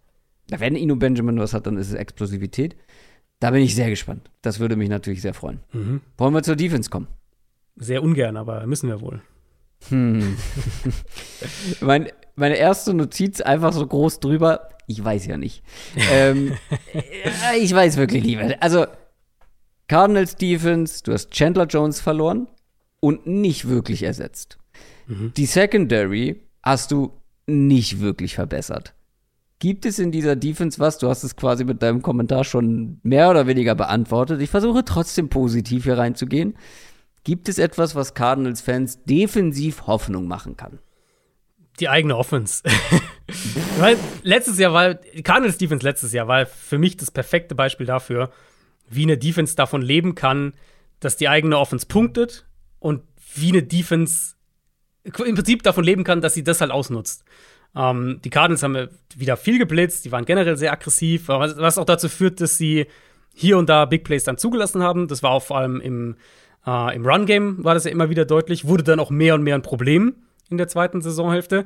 Aber über die ersten neun Spiele, als die Offense ja auch auf diesem hohen Level gespielt hat, hatte Arizona die zweitbeste Defense nach EPA pro Play, weil sie halt Turnover kreiert haben, Big Plays hatten und die Offense halt jede Woche 30 Punkte gemacht hat. Ähm, das Ding ist halt, das, das, das kannst du nicht wiederholen. Oder du kannst nicht erwarten, dass du das wiederholst, weil das sind ja genau diese super instabilen Metrics für Defenses. Ja, wenn die eigene Offense wieder gut ist, und ich glaube, das Potenzial ist absolut da, dass die Offense wieder gut ist, dann wird die Defense davon profitieren. Aber es gibt schon, also es gibt schon mehr Fragen als Antworten, wenn man auf die, auf die Depth Chart schaut in der Defense. Ja, mit welchem Fragezeichen möchtest du denn anfangen? Also, ich habe ja eben schon angesprochen, im Pass Rush gegenüber von J.J. Watt, Marcus Golden, ähm, Devin Kennard. Wen siehst du da so? Äh, ich, also sie werden sicher hoffen, dass die Rookies einen Impact haben. Sie haben ja zwei in der dritten Runde gedraftet mit Sanders und, und Cameron Thomas. Thomas finde ich auch spannend, vor allem der, ähm, der ja auch, auch einer ist, der nach innen rücken kann, vom, was er, was er im College auch häufiger gemacht hat. Natürlich, es gibt keinen da, der jetzt Chandler Jones ersetzt. Zumindest, also was den Pass-Rusher-Qualität angeht. Ähm, wir haben in der Free Agency drüber gesprochen. Jones war nicht mehr dieser konstante Elite-Edge-Verteidiger. Der war sehr hot and cold. Er war gerade gegen den Run war er nicht mehr gut. Aber natürlich halt Abstand der gefährlichste Pass-Rusher außerhalb von, von äh, J.J. Watt. Und Marcus Golden ist nicht schlecht, aber natürlich nicht der Pass-Rusher, der, der Jones ist. Ähm, ich vermute, dass wir eine konstante Rotation bekommen werden, in der sich die Rookies zeigen können, in der Kennard vielleicht am Anfang noch so ein bisschen die Nase vorne hat, aber wenn einer der Rookies da irgendwie überzeugt, dann, dann wird es da auch die Möglichkeit geben, viele Snaps zu spielen und dann, ähm, ja, musst du halt, also wir müssen generell, muss man auf diese Defensive Line eben schauen. Das ist eine Gruppe, die letztes Jahr schon inkonstant war. Und jetzt hoffst du halt drauf, dass, dass die, dass die jungen Spieler, Zach Allen, Richard Lawrence, die Rookies halt, die ich gerade angesprochen habe, ähm, dass von denen halt welche den nächsten Schritt machen. Und du halt sagst, wir haben irgendwie eine Line, die mit Lawrence auf Nose Tackle, JJ Watt daneben, Zach Allen auf der anderen Seite, Marcus Golden außen und, und vielleicht ein Cameron Thomas auf der anderen Seite dann, ähm, die zumindest funktional ist. Und das ist, glaube ich, das realistische Ziel für, für diese Gruppe. Immer gut auf die Entwicklung junger Spieler zu hoffen. Aber viel Hoffnung muss es auch in der Secondary geben, oder? Also, wenn ich hier mal so auf den Death Chart schaue, den ich vor mir habe, die beiden Outside Cornerbacks, die hier aufgelistet wird, sind, ich sag mal so, ich kenne die Namen. Ich habe die schon mal gesehen, weil sie auch letztes Jahr gespielt haben. Das ist jetzt aber nicht unbedingt ein Indiz dafür, dass man da gut aufgestellt ist. Ja, also Marco Wilson hatte letztes Jahr dann den, den, den Startplatz sich geholt und hat, hat auch viel gespielt. Corner ist für mich auch ein Thema in Arizona noch, wo ich denke, dass da noch was passiert. Muss man ja sagen, sie hatten ja eigentlich Jeff Gladney geholt für diese Rolle, der auch ein Starterkandidat gewesen wäre, der tragischerweise bei einem Autounfall ums Leben gekommen ist vor ein paar Wochen. Also da könnte ich mir gut vorstellen, dass sie da noch mal irgendwie aktiv werden und, und schauen, ob sie jemanden verpflichten. Wilson hatte auf jeden Fall gute Momente letztes Jahr, hat aber auch, wurde oft geschlagen. Man hat einfach gemerkt, dass er ein Rookie war. Ähm, das Safety-Duo halte ich tatsächlich für unterschätzt. Buda Baker, Jalen Thompson, finde ich, ist ein sehr solides bis gutes Safety-Duo. Mhm. Ähm, wo ich noch gespannt bin, wir haben jetzt noch nicht über, über die Linebacker gesprochen, mhm. wo ich noch gespannt bin, ist, was genau sie mit Simmons planen. Weil bei den OTAs haben sie Simmons auch mal teilweise bei den Safeties mitarbeiten lassen. Also ob sie ja. den jetzt vielleicht dann im dritten Jahr so das Jahr ist, wo sie ihn dann noch flexibler einsetzen, vielleicht auch, äh, vielleicht auch mehr drei Safety-Sets spielen und, und in Nickel nicht einen dritten Corner bringen, sondern, ähm, sondern Simmons mehr als Safety aufstellen und sozusagen drei Safeties haben und, und zwei Cornerbacks. Dann wäre Byron Murphy natürlich der, der, also Byron Murphy ist der Nummer 1 Corner und Marco Wilson wäre dann der zweite, dann, dann wäre die dritte Corner-Frage wieder so ein bisschen äh, umschifft. Aber es ist halt eine Defense generell und das ist auch ein Thema auf der Seite des Balls für mich, die super jung ist. Also wenn man sich die Starter anschaut, ich vermute, ich habe jetzt ein, zwei Namen ja schon gesagt, ich vermute, dass Rashad Lawrence startet, Zach Allen startet, ähm, Simmons natürlich, Zayvon Collins startet, Marco Wilson, Jalen Thompson, Byron Murphy. Ähm, vielleicht ein Cameron Thomas noch zu den Startern gehört, dann hättest du acht von elf, die 2019 oder später gedraftet wurden. Also, das ist eine sehr junge Gruppe mhm. und das ist natürlich immer mit Risiko behaftet. Aber nochmal, ich glaube, die Defense letztlich, die wird halt davon abhängen, ob die eigene Offense wieder auf einem sehr, sehr hohen Level spielt. Und wenn sie das nicht schafft, dann ja, wird diese Defense sie nicht tragen. Ich glaube, das ist eine Einschätzung, zu der ich auch gekommen wäre. Ähm, ich sehe halt, also das Problem bei den Cardinals für mich ist einfach das, was ich schon eingangs so angedeutet habe. Ich sehe halt nicht, wie, wo sich die Cardinals wirklich auffallend doll verbessern sollen. Also, Kyler Murray kann sich nicht jede Saison noch mal irgendwie viel steigern und muss man bei der Line gucken. Natürlich, okay, Passcatcher bin ich, glaube ich, grundsätzlich bei dir in der Theorie, aber in der Praxis fehlt halt dein wichtigster Receiver sechs Wochen lang. Mhm. Und du hast das Auftaktprogramm angesprochen.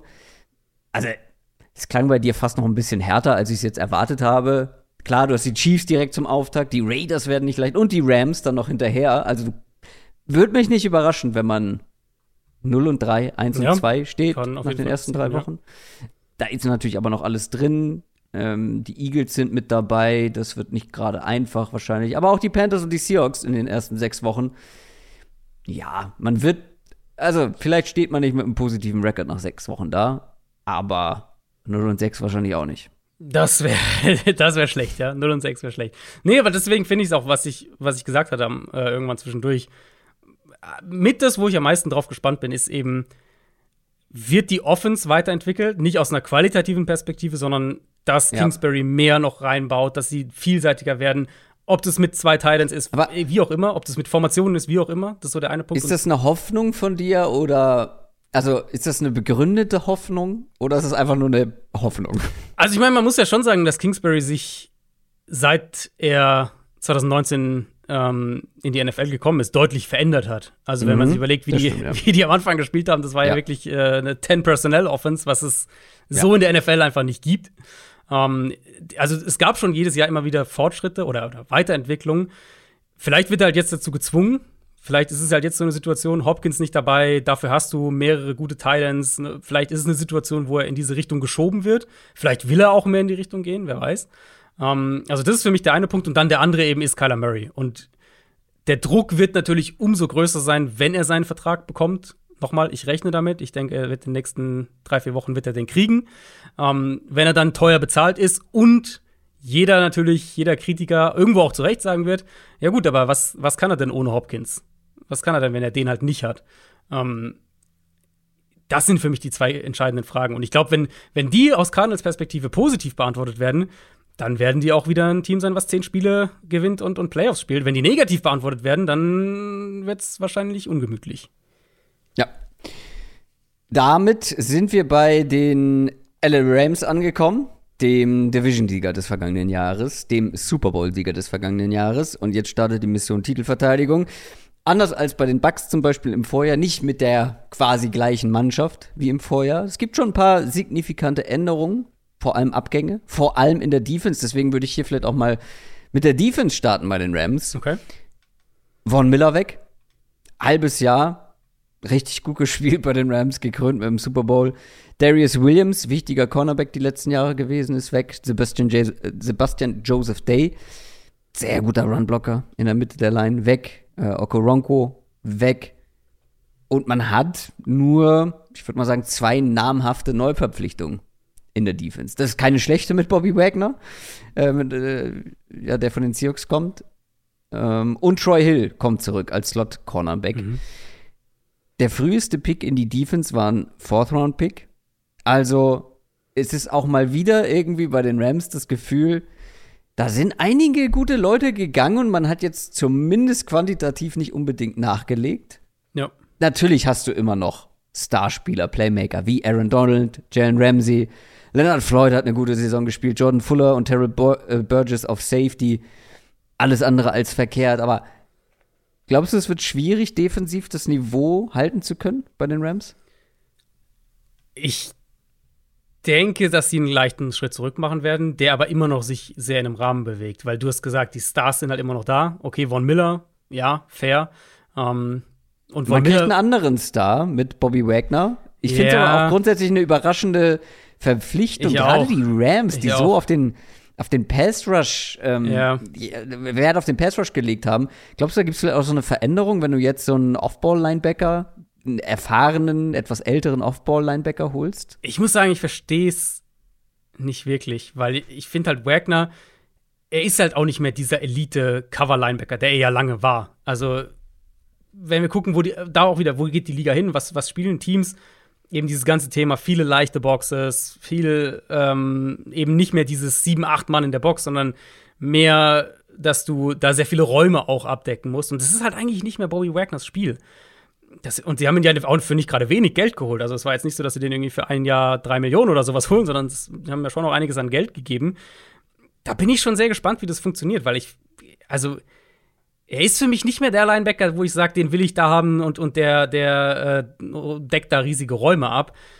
Pass Rush wird einen Schritt zurück machen, weil Miller war ja vor allem dann so in der, in der späten Phase der Saison. Ich habe nochmal geguckt, ab Woche 14 hatte der fünf Spiele mit je fünf oder mehr Quarterback-Pressures und neun Sacks. Also er war wirklich halt in der Crunch-Time der Saison dann, ja. als es darum ging, können die Rams noch die Division gewinnen und dann natürlich Playoff-Spiele da war er halt wirklich eine, eine absolute Force für die. Und das wird fehlen. Das ist ja genau dieser, dieser, dieser Closer, so ein bisschen, dieser Pass-Rusher, der dann so ein kritisches Spiel mal an sich reißen kann, ähm, der halt ihnen in den Playoffs sehr gut getan hat. Und jetzt wird es wieder mehr sein, okay, Aaron Donald mit Zuarbeit von Leonard Floyd plus halt dann die Hoffnung, dass irgendwer daneben so ein bisschen den nächsten Schritt machen kann. Aber da haben sie qualitativ auf jeden Fall einen Rückschritt gemacht. Und Wagner, wie gesagt, ich, also ich, ich bin gespannt, wie das funktioniert. Ähm, ich habe so ein bisschen Zweifel, weil also gerade diese Rolle lag ihm jetzt lag ihm jetzt bei den Seahawks schon zuletzt eigentlich nicht mehr. Mhm. Ich bin aber komplett bei dir. Du hast halt einfach diese Playmaker, mit der du eine extrem hohe Baseline hast in der Defense. Ja. Und ich werde nicht mehr den Fehler machen und bei der Defense sagen, jo, ähm, da hat man ordentlich Qualität verloren, deswegen wird die Defense auch signifikant schlechter. Und es war jetzt auch nicht über die ganze Saison gesehen nicht die beste Defense der Liga letztes Jahr. Also sie war halt trotzdem mhm. sehr, sehr gut.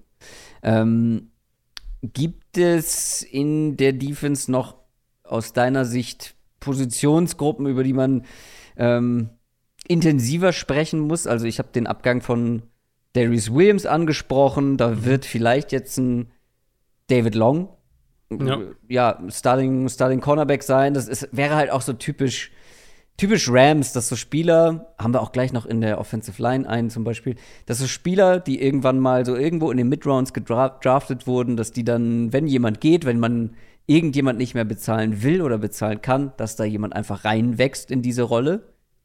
Da muss man sich auch drauf verlassen können, dass die dann das Niveau auch halten können.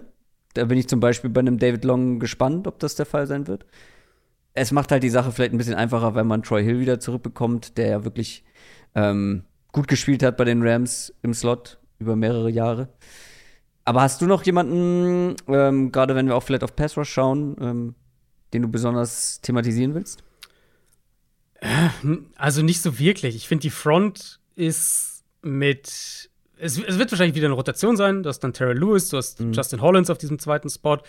Greg Gaines hat ja letztes Jahr schon, war ja schon der Starter, ähm, was, was so den Anker gegen den Run angeht. Also wenn wir gucken, Joseph Day ist weg, okay. Der hat letztes Jahr ja auch schon gute Teile der Saison gefehlt.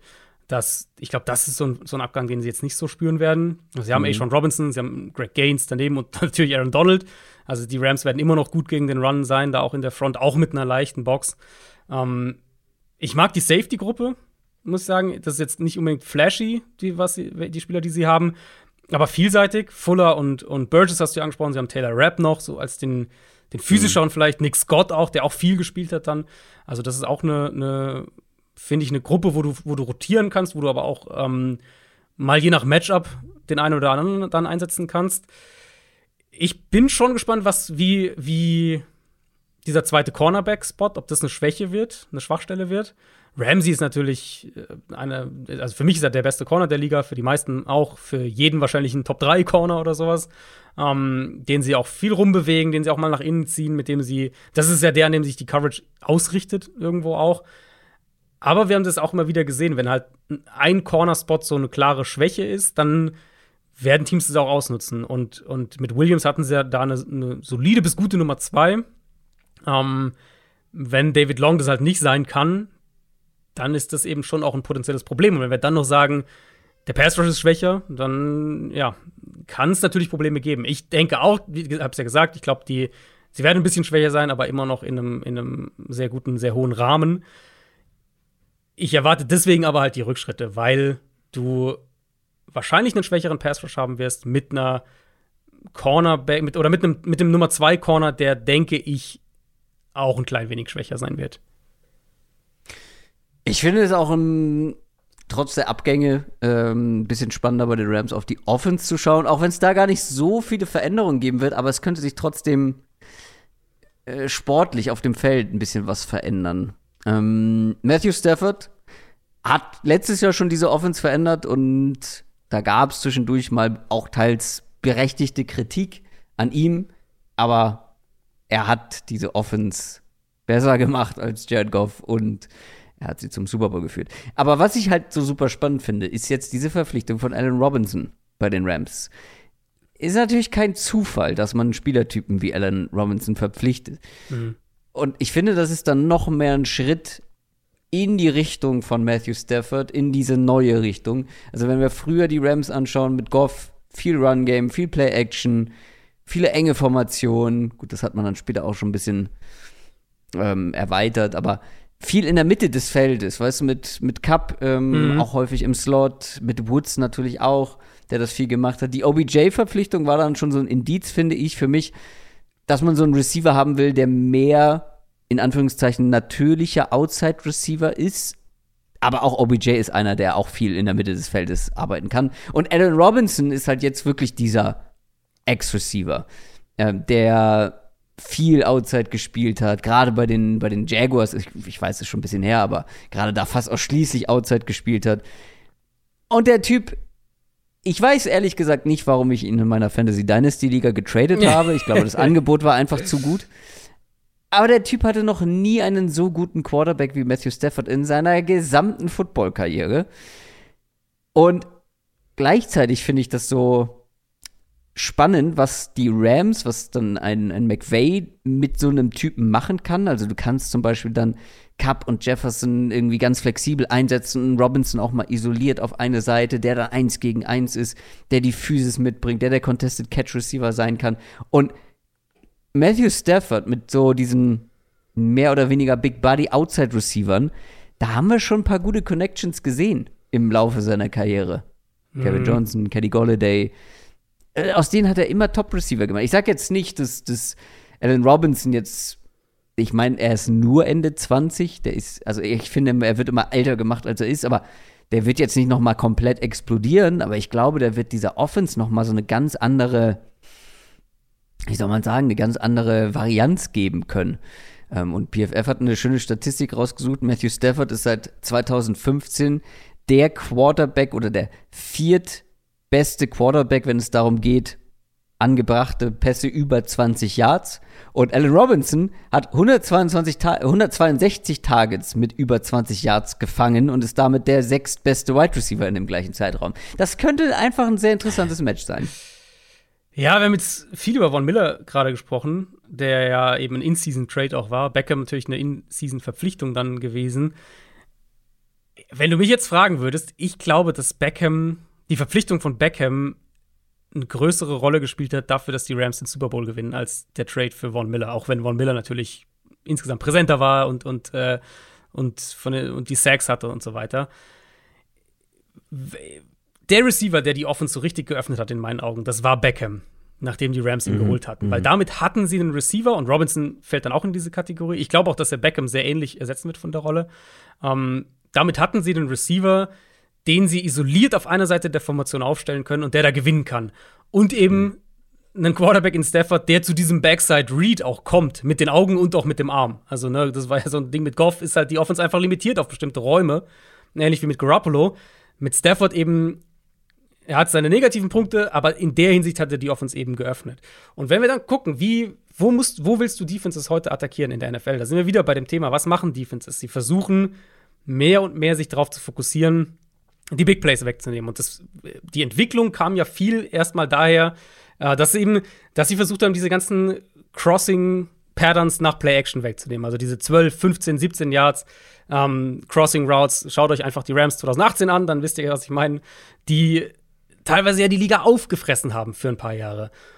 Und was machst du eben, wenn du zwei Safeties tief hast? Wenn du, wenn du zwei Safeties tief stellst vor dem Snap und einen nach vorne rotierst, bewegt er sich ja nach dem Snap Richtung, in Richtung eben dieses Crossing-Laufwegs, wenn man so will. Also er, er läuft genau in das Passfenster quasi mhm. rein. Das ist ja ein Grund dafür, ähm, warum diese McVay, Shannon Offenses, warum die umdenken mussten ein Stück weit und warum da McVay dann auch mit Goff letztlich an, an klare Grenzen gestoßen ist. Wenn du jetzt einen Receiver hast, den du auf die Backside stellen kannst von deiner Formation, also isoliert auf eine Seite, der mhm. Ex-ISO-Receiver, mhm. der Coverage 1 gegen 1 schlagen kann und du hast drei Receiver auf der anderen Seite, also wenn ihr euch einfach so eine Formation vorstellt, gibt, seht ihr jede Woche in jedem NFL-Spiel einen Receiver isoliert, ganz weit draußen auf einer Seite, drei auf der anderen Seite in so einem Bunch irgendwie zusammen oder auch irgendwie in einer Spread-Formation, ist egal. Ähm, der Receiver, der isoliert auf einer Seite steht, kann die Coverage diktieren, weil wenn der seinen Gegenspieler eins gegen eins schlagen kann, dann hat die Defense das Problem, dass sie den zweiten tiefen Safety nicht von ihm wegrotieren kann zur Drei-Receiver-Seite. So, und jetzt hast du jetzt ein Problem für die Defense. Entweder sie machen das halt trotzdem, so, ne, rotieren da raus, der eine Safety geht Richtung der drei Receiver-Seite, der andere mehr in die Mitte, wie auch immer. Und du hast ein 1 gegen 1 mit dem Corner und dem, und dem Receiver, wo du fürchten musst, dass der den schlägt. Oder eben natürlich, der Receiver, du behältst deine Coverage-Struktur bei, weil du weißt, okay, wir müssen da helfen. Dann kriegst du Nachteile auf der drei Receiver-Seite. Und Beckham hat diese Rolle halt besetzt. Und als klar war, okay, Stafford kriegt den Ball da regelmäßig hin und äh, da kriegen wir 20 Yard Plays eingeschenkt, mussten Defenses halt dementsprechend auch, auch ähm, ja. respektieren. Das war diese, diese ganze Thematik rund um die Backside Dig Route, die wir letztes, die habe ich vom Super Bowl, ich weiß nicht, wie oft ich darüber geredet habe. Wenn ihr den, mhm. den, Super Bowl auf The Zone geschaut habt, ich habe auch im Vorlauf habe ich genau diese Route auch analysiert. Ähm, das war ein maßgeblicher Kern dafür, dass die Offense eben geöffnet wurde. So, und jetzt mussten sie diese Rolle logischerweise neu besetzen. Beckham ist ja nach wie vor Free Agent, hat sich das Kreuzband gerissen, der wird den Großteil der Regular Season zumindest verpassen. Um, ähm, und in der Rolle sehe ich Allen Robinson jetzt auch als Ex-ISO-Receiver, während du Cooper Cup rumschieben kannst, während Jefferson als Nummer 3 kann innen spielen, kann außen spielen. Das haben sie ja auch letztes Jahr deutlich mehr gemacht, dass sie, dass sie Van Jefferson auch mal nach innen gezogen haben. Und die Rams hatten die höchste Quote an 11 Personnel. Also wir werden dieses Trio Robinson, äh, Cup und, und Van Jefferson, das werden wir sehr häufig auch auf dem Feld sehen. Ja, sehr viel haben die, habe ich mir auch notiert, in 11 Personal gespielt. Was bei den, also um das Passing Game voll zu machen, wir erwarten wieder wahrscheinlich eine gute Saison von Matthew Stafford und von Cooper Cup und vielleicht macht ja, Van Jefferson ja. ja auch noch mal einen Sprung. Ähm, ich mochte den ja sehr, als er aus dem College kam. Sehr spannender Route Receiver. Ja, die Entwicklung wird äh, halt Route Runner. Also um ja. das, das, vielleicht noch einen Satz dazu zu sagen, weil wir, also letztes Jahr, das war schon in vielerlei Hinsicht ein ein, ein untypisches McVay-Team, weil sie ja wenig Play-Action gespielt haben. Sie sind deutlich mehr dann in Spread gegangen, in Empty gegangen, mehr vertikal aus der Pocket herausgegangen, eben ohne Play-Action. Ähm, und, und teilweise ging das dann auch zu weit. Und das hat Spiele gegeben, wo Stafford das halt weggeworfen hat. Da gab es ja diesen Stretch, in, in, wo er mehrere Spiele da wirklich Pick Sixes hatte und, und einfach nicht gut war. Aber wenn es funktioniert hat und in den Playoffs hab, haben sie ihren besten offensiven Football, finde ich, gespielt über so ein, über ein mehreres Spiele-Stretch, dann hatten wir halt wirklich die Fähigkeit von McVay, Matchups zu forcieren, auch aus diesen Spread-Looks heraus, mit einem Quarterback, der eben aus der Pocket vertikal auch zum Backside-Read kommen kann. Ähm, kombiniert eben. Also die, die Fähigkeiten von McVay gewissermaßen plus die Qualität von, von Stafford äh, kombiniert. Und da bin ich schon gespannt, ob sie das in diese Richtung weiterentwickeln, ob wir wieder, ob es vielleicht ein bisschen mehr in Anführungszeichen McVay-Elemente reinbekommen oder wo die Offense schematisch hingeht, weil ich finde, da sind die Rams halt schon mh, mm, so ein bisschen das Musterbeispiel dafür, wie sich Offenses auch entwickeln, weil sie ja halt ganz krass diese Run-Game, Play-Action-Offense waren, dann davon immer mehr weggehen mussten mit Goff und jetzt mit, mit Stafford also den, den Übergang in ein anderes System gefunden haben. Wo die Rams gar nicht mal so gut waren, letztes Mal ist am Boden gewesen, das Running Game. Ganz ja. untypisch. Ich glaube, das lag an vielen Dingen. Das, also zum einen ist natürlich diese Ausrichtung in Richtung Stafford ein Grund dafür. Der Fokus lag halt vorher mit Goff woanders. Ähm, und du hast es ja mehrfach gesagt, man war limitiert im Passing Game. Also hat man auch einen anderen Fokus aufs Running Game gelegt. Aber es lag natürlich auch irgendwo bestimmt am Fehlen von Cam Akers. Ja, individuelle Qualität eines Running Backs, wie groß ist der Impact? Ich finde aber schon, dass du ein, da ein Downgrade hast von Cam Akers zu einem Daryl Henderson oder einem Sony Michel. Cam Akers sollte aber natürlich wieder am Start sein. Ich meine, der hat ja diese Blitzheilung und hat letztes Jahr dann am Ende noch gespielt. Glaubst du, es gibt Argumente dafür, außer Cam Akers, dass wir ein besseres Running Game bei den Rams sehen werden nächstes Jahr? Ähm, also Akers, ich, der kam ja dann noch zurück sogar. Der hat ja nach Achillessehnen Ja, genau. Und, es war ja so, äh, niemand, ich glaube im Mai hat er sich die Achillessehne gerissen. Kein Mensch hat erwartet, dass er, dass der nochmal spielt. Und dann war er halt, okay, da war er nicht gut, als er dann wieder kam. Das ist schon so ein bisschen eine Frage. Ich habe mir das tatsächlich auch so ein bisschen als, als potenzielles Downgrade oder negativen Punkt oder Frage oder wie auch immer notiert, weil ich mir schon vorstellen könnte, dass die O-Line halt schlechter wird. Und mhm, da wäre ich jetzt im nächsten Punkt genau, drauf gekommen, aber wir können natürlich Run Game natürlich unterleidet, ja. Ja. Die O-Line, Andrew Whitworth ist halt nicht mehr da. Ja. So, das ist halt, also egal wie alt dieser Mann war, der war richtig gut, auch letztes Jahr wieder. Und den zu ersetzen wird nicht leicht. Hier ist dieser angesprochene Spieler, den die Rams schon ein paar Jährchen haben, der auch immer mal wieder so kleckerweise gespielt hat mit mhm. Joseph Noteboom. Das ist halt auch wieder hier, ähm, da muss man erstmal abwarten. Also Genau. Letztes Jahr genau. und auch häufiger, wenn er gespielt hat, hat er recht ordentlich gespielt, wenn er mal reinkam das könnte halt eben dieser nächste Mid-Round-Pick werden mit erheblicher mhm. Relevanz, mhm. plötzlich, so aus dem Nichts, der dann seine Sache echt gut macht, wird aber, machen wir uns nichts vor, höchstwahrscheinlich ein Downgrade sein, egal wie gut er spielt. Ja. Und er hat halt auch vor allem noch nie Starting Tackle gespielt. Das ist erstmal, also der Verlust von Andrew Whitworth ist ein großer. Genau. Und dann hat man mit Logan Bruss den nächsten Third-Round-Pick, äh, der ein Rookie ist, der höchstwahrscheinlich Starting ähm, Guard spielen wird. Muss man auch erstmal schauen. Genau, Der also Rest verlieren allerdings zwei, bleibt unverändert. Also sie verlieren halt zwei sehr gute Starter einfach mit, mit Whitworth und Austin Corbett. Also Corbett, Corbett genau, ja. war der Guard, genau. Ähm, ja. Das, ich habe es mir genauso notiert aus. Sie haben halt super vorausschauend eben, was, was ja die Rams diese Strategie auch wirklich ausmacht. Ähm, wenn es nicht Logan Brass wird, dann könnte es Bobby Evans werden, der auf Right Guard startet, der auch ein Drittrunden-Pick war von 2019. Also das war, letztes Jahr war das eine sehr gute Line. Was Passblocking angeht. Ähm, je mehr sie sich halt auch umstellen und, und, und, und weggehen von diesem, okay, wir haben, wir haben zwei Receiver innen, die blocken können mit Woods und Cup. Jetzt hast du halt nur noch in Anführungszeichen Cup. Wir, wir spielen aus engen Formationen, wir sind schwer lesbar. Mehr halt hinzu, wir spielen Spread-Formationen. Wir haben fünf Mann, sechs Mann Protections. Desto mehr ist natürlich auch der Druck auf der O-Line da, weil sie da mehr im Rampenlicht steht da sehe ich schon so ein bisschen, das ist so ein bisschen wie der Pass Rush. Ich, ich glaube, die Line wird immer noch in Ordnung sein. Ähm, aber ich könnte mir halt innerhalb dieses Rahmens hohe, hohe Erwartungen sozusagen für die Rams, könnte ich mir halt schon vorstellen, dass sie da ein, zwei Schritte zurück machen. Und dann ist halt wiederum die Frage, also nur um die Line noch voll zu machen, Brian Allen auf Center, David Edwards auf Left Guard und Havenstein auf Right Tackle, wird wahrscheinlich unverändert bleiben. Mhm. Ähm, die Frage ist halt dann, um zum Running Game wieder zurückzukommen, wie sehr kann sich das Running Game verbessern? Aber eigentlich müssten sie da auch vielleicht um so ein bisschen, es gab ja schon so ein Auf und Ab mit dieser Offense und vielleicht ist dann aber so ein besseres Running Game ganz gut, um eine höhere Baseline zu haben. Ja, ich bin mir auch sicher, dass McVay das will. Das war ja immer eigentlich mhm. ein Thema auch von seiner Offense, so eine gewisse, ich will jetzt nicht sagen Fokussierung, aber er hat das Run Game schon Naja, unter Goff war das äh, eine, eine, Fokussierung. Also es gab ja, Jahre, da waren ja. die ja echt Run First. Ja. So. Um, aber ich denke ehrlicherweise, dass sie sich davon so ein bisschen wegentwickeln. Was jetzt nicht heißt, dass die Rams irgendwie Chiefs-mäßig ne, den Ball nicht mehr laufen, sondern nur noch werfen oder Bills-mäßig. Aber ich, ich erwarte jetzt nicht mehr ehrlicherweise, dass sie einen Schritt wieder in die andere Richtung machen und, und mehr Fokus aufs Run-Game legen. Und du glaubst auch nicht wegen dieser leichten Downgrades in der äh, Offensive Line, dass es besser wird, ne? Ja, nee. Vielleicht finden sie Schwierig. andere Ansätze, dass sie halt, dass sie halt noch konsequenter darin werden, den Ball gegen leichte Boxes dann zu laufen. So das, was wir mhm. von solchen Teams wie, wie Buffalo, wie Kansas City oft sehen.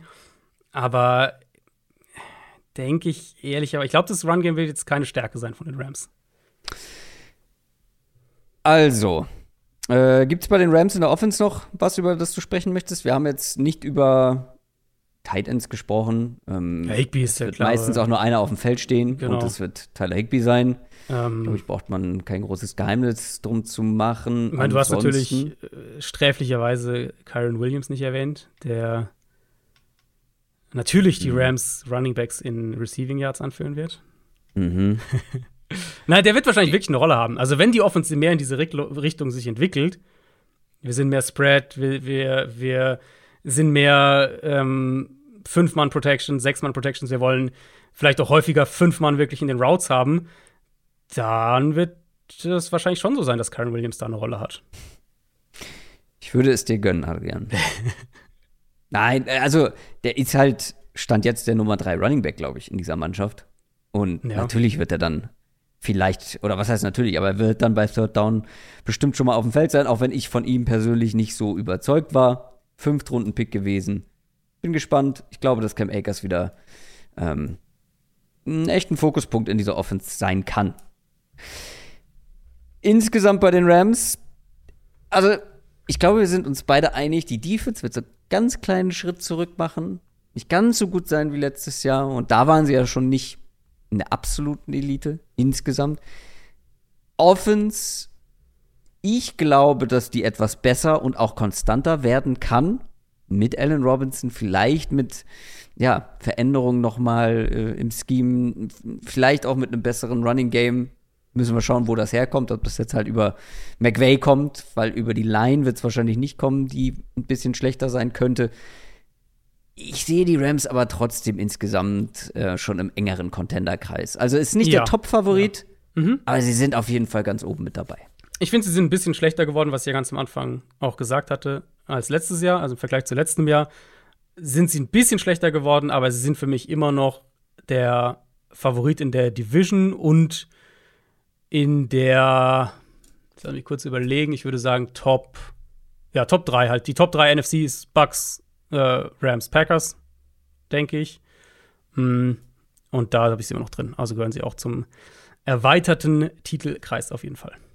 Ja, da sind wir uns einig, grundsätzlich viel Einigkeit hier in dieser Division, aber es ist halt generell eine Division, wo ich jetzt keine großen, also nicht diese, diese krassen Veränderungen erwarte. Also wenn es richtig langweilig wird, landen die alle auf dem gleichen Platz wie vorher. Generell, das meinte ich am Anfang, bei jedem Team haben wir gesagt, es ist möglich, dass alle einen Ticken schlechter werden. Und die 49ers sind halt die große Wildcard. Mhm, genau, also genau. Ich denke, dass die Rams die Division gewinnen, Cardinals und Niners sich um Platz 2 und 3 halt streiten ja. und äh, ja. Seahawks letzter werden, ja. Ich habe es mir genauso aufgeschrieben. Der zweite Platz könnte echt umkämpft sein. Und die, der erste und der letzte wahrscheinlich eher weniger. Da müssen wir vielleicht irgendwie eine Kontroverse noch einbauen in die Division. Da müssen wir uns irgendwas. Da machen wir, wir machen einfach, so, pass auf. Ähm, Jetzt bin ich gespannt. Ich, wir machen eine unserer Wetten, die wir vergessen, wenn uns niemand dran erinnert. Ich wette. Das kommt auch nicht vor. das passiert. Habe hab ich eigentlich. Ich habe eine Wette mit den Panthers und den Falcons. Ich weiß immer noch nicht, wer gewonnen hat. Du hattest Weil ich nicht mehr, weil ich nicht mehr weiß, was die Wette war. Achso, das ist, echt. Wir müssen echt irgendwie einen Google-Doc anlegen oder so. Ach, Ähm, bestimmt machen wir das nicht. Ich sag, dass Kyron Williams mehr Receiving Yards haben wird als Cam Akers in dieser Saison. Ah, Cam Akers im Passspiel. Es ist nicht unbedingt sein Steckenpferd, ne? Nee. Gehe ich, ja, ich gehe natürlich aus Prinzip dagegen, weil ich einfach von Kyron Williams nicht so viel halte. Sehr gut, sehr gut, Dann halte ich dagegen. sehr gut. Das soll es aber gewesen sein. Für die oder von der über die NFC West, ganz wie ihr wollt. Ich hoffe, es hat euch gefallen. Wie immer Feedback gerne, zum Beispiel bei Discord, wenn ihr einer unserer Supporter seid. Bei Patreon, dann könnt ihr uns da schreiben, da Feedback geben. Das Ganze geht natürlich auch bei YouTube, wenn ihr das Ganze über YouTube verfolgt. Ich weiß, es ist nur ein kleiner Teil, aber da geht's am einfachsten. iTunes Reviews. Ihr könnt uns gerne auch eine Spotify-Bewertung geben, falls ihr es noch nicht gemacht habt. Gerne fünf Sterne, natürlich. Und folgt uns auch gerne auf diversen Social-Media-Kanälen, allen voran natürlich Twitter und Instagram. Ich sage allen voran. Gibt es noch was anderes? Facebook haben wir noch, ne? Hast du, du warst damals für Facebook verantwortlich. Hast du da schon mal wieder reingeschaut? Schon länger nicht mehr. Facebook ist äh, Dead. dead. Ähm, hast du noch was auf dem Herzen, Adrian? Äh, nein, ich glaube tatsächlich nicht. Und ich werde auch nichts Diesmal wirklich nicht. Ich warte noch ein paar Sekunden, Ja, bevor ich das Outro starte. ja. Nichts. Wir haben auch wieder heute eine gut lange Folge abgeliefert. Ich hoffe, es freut euch. Ich wünsche euch eine wunderbare Woche. Das Outro möchte nicht starten. Ah, da ist es. Also, nächste Woche die nächste Division. Ich, wir wissen selber noch nicht, um welche wir sprechen werden, aber bis dahin macht's gut. Wir hören uns. Bis dann. Ciao. Ciao, ciao.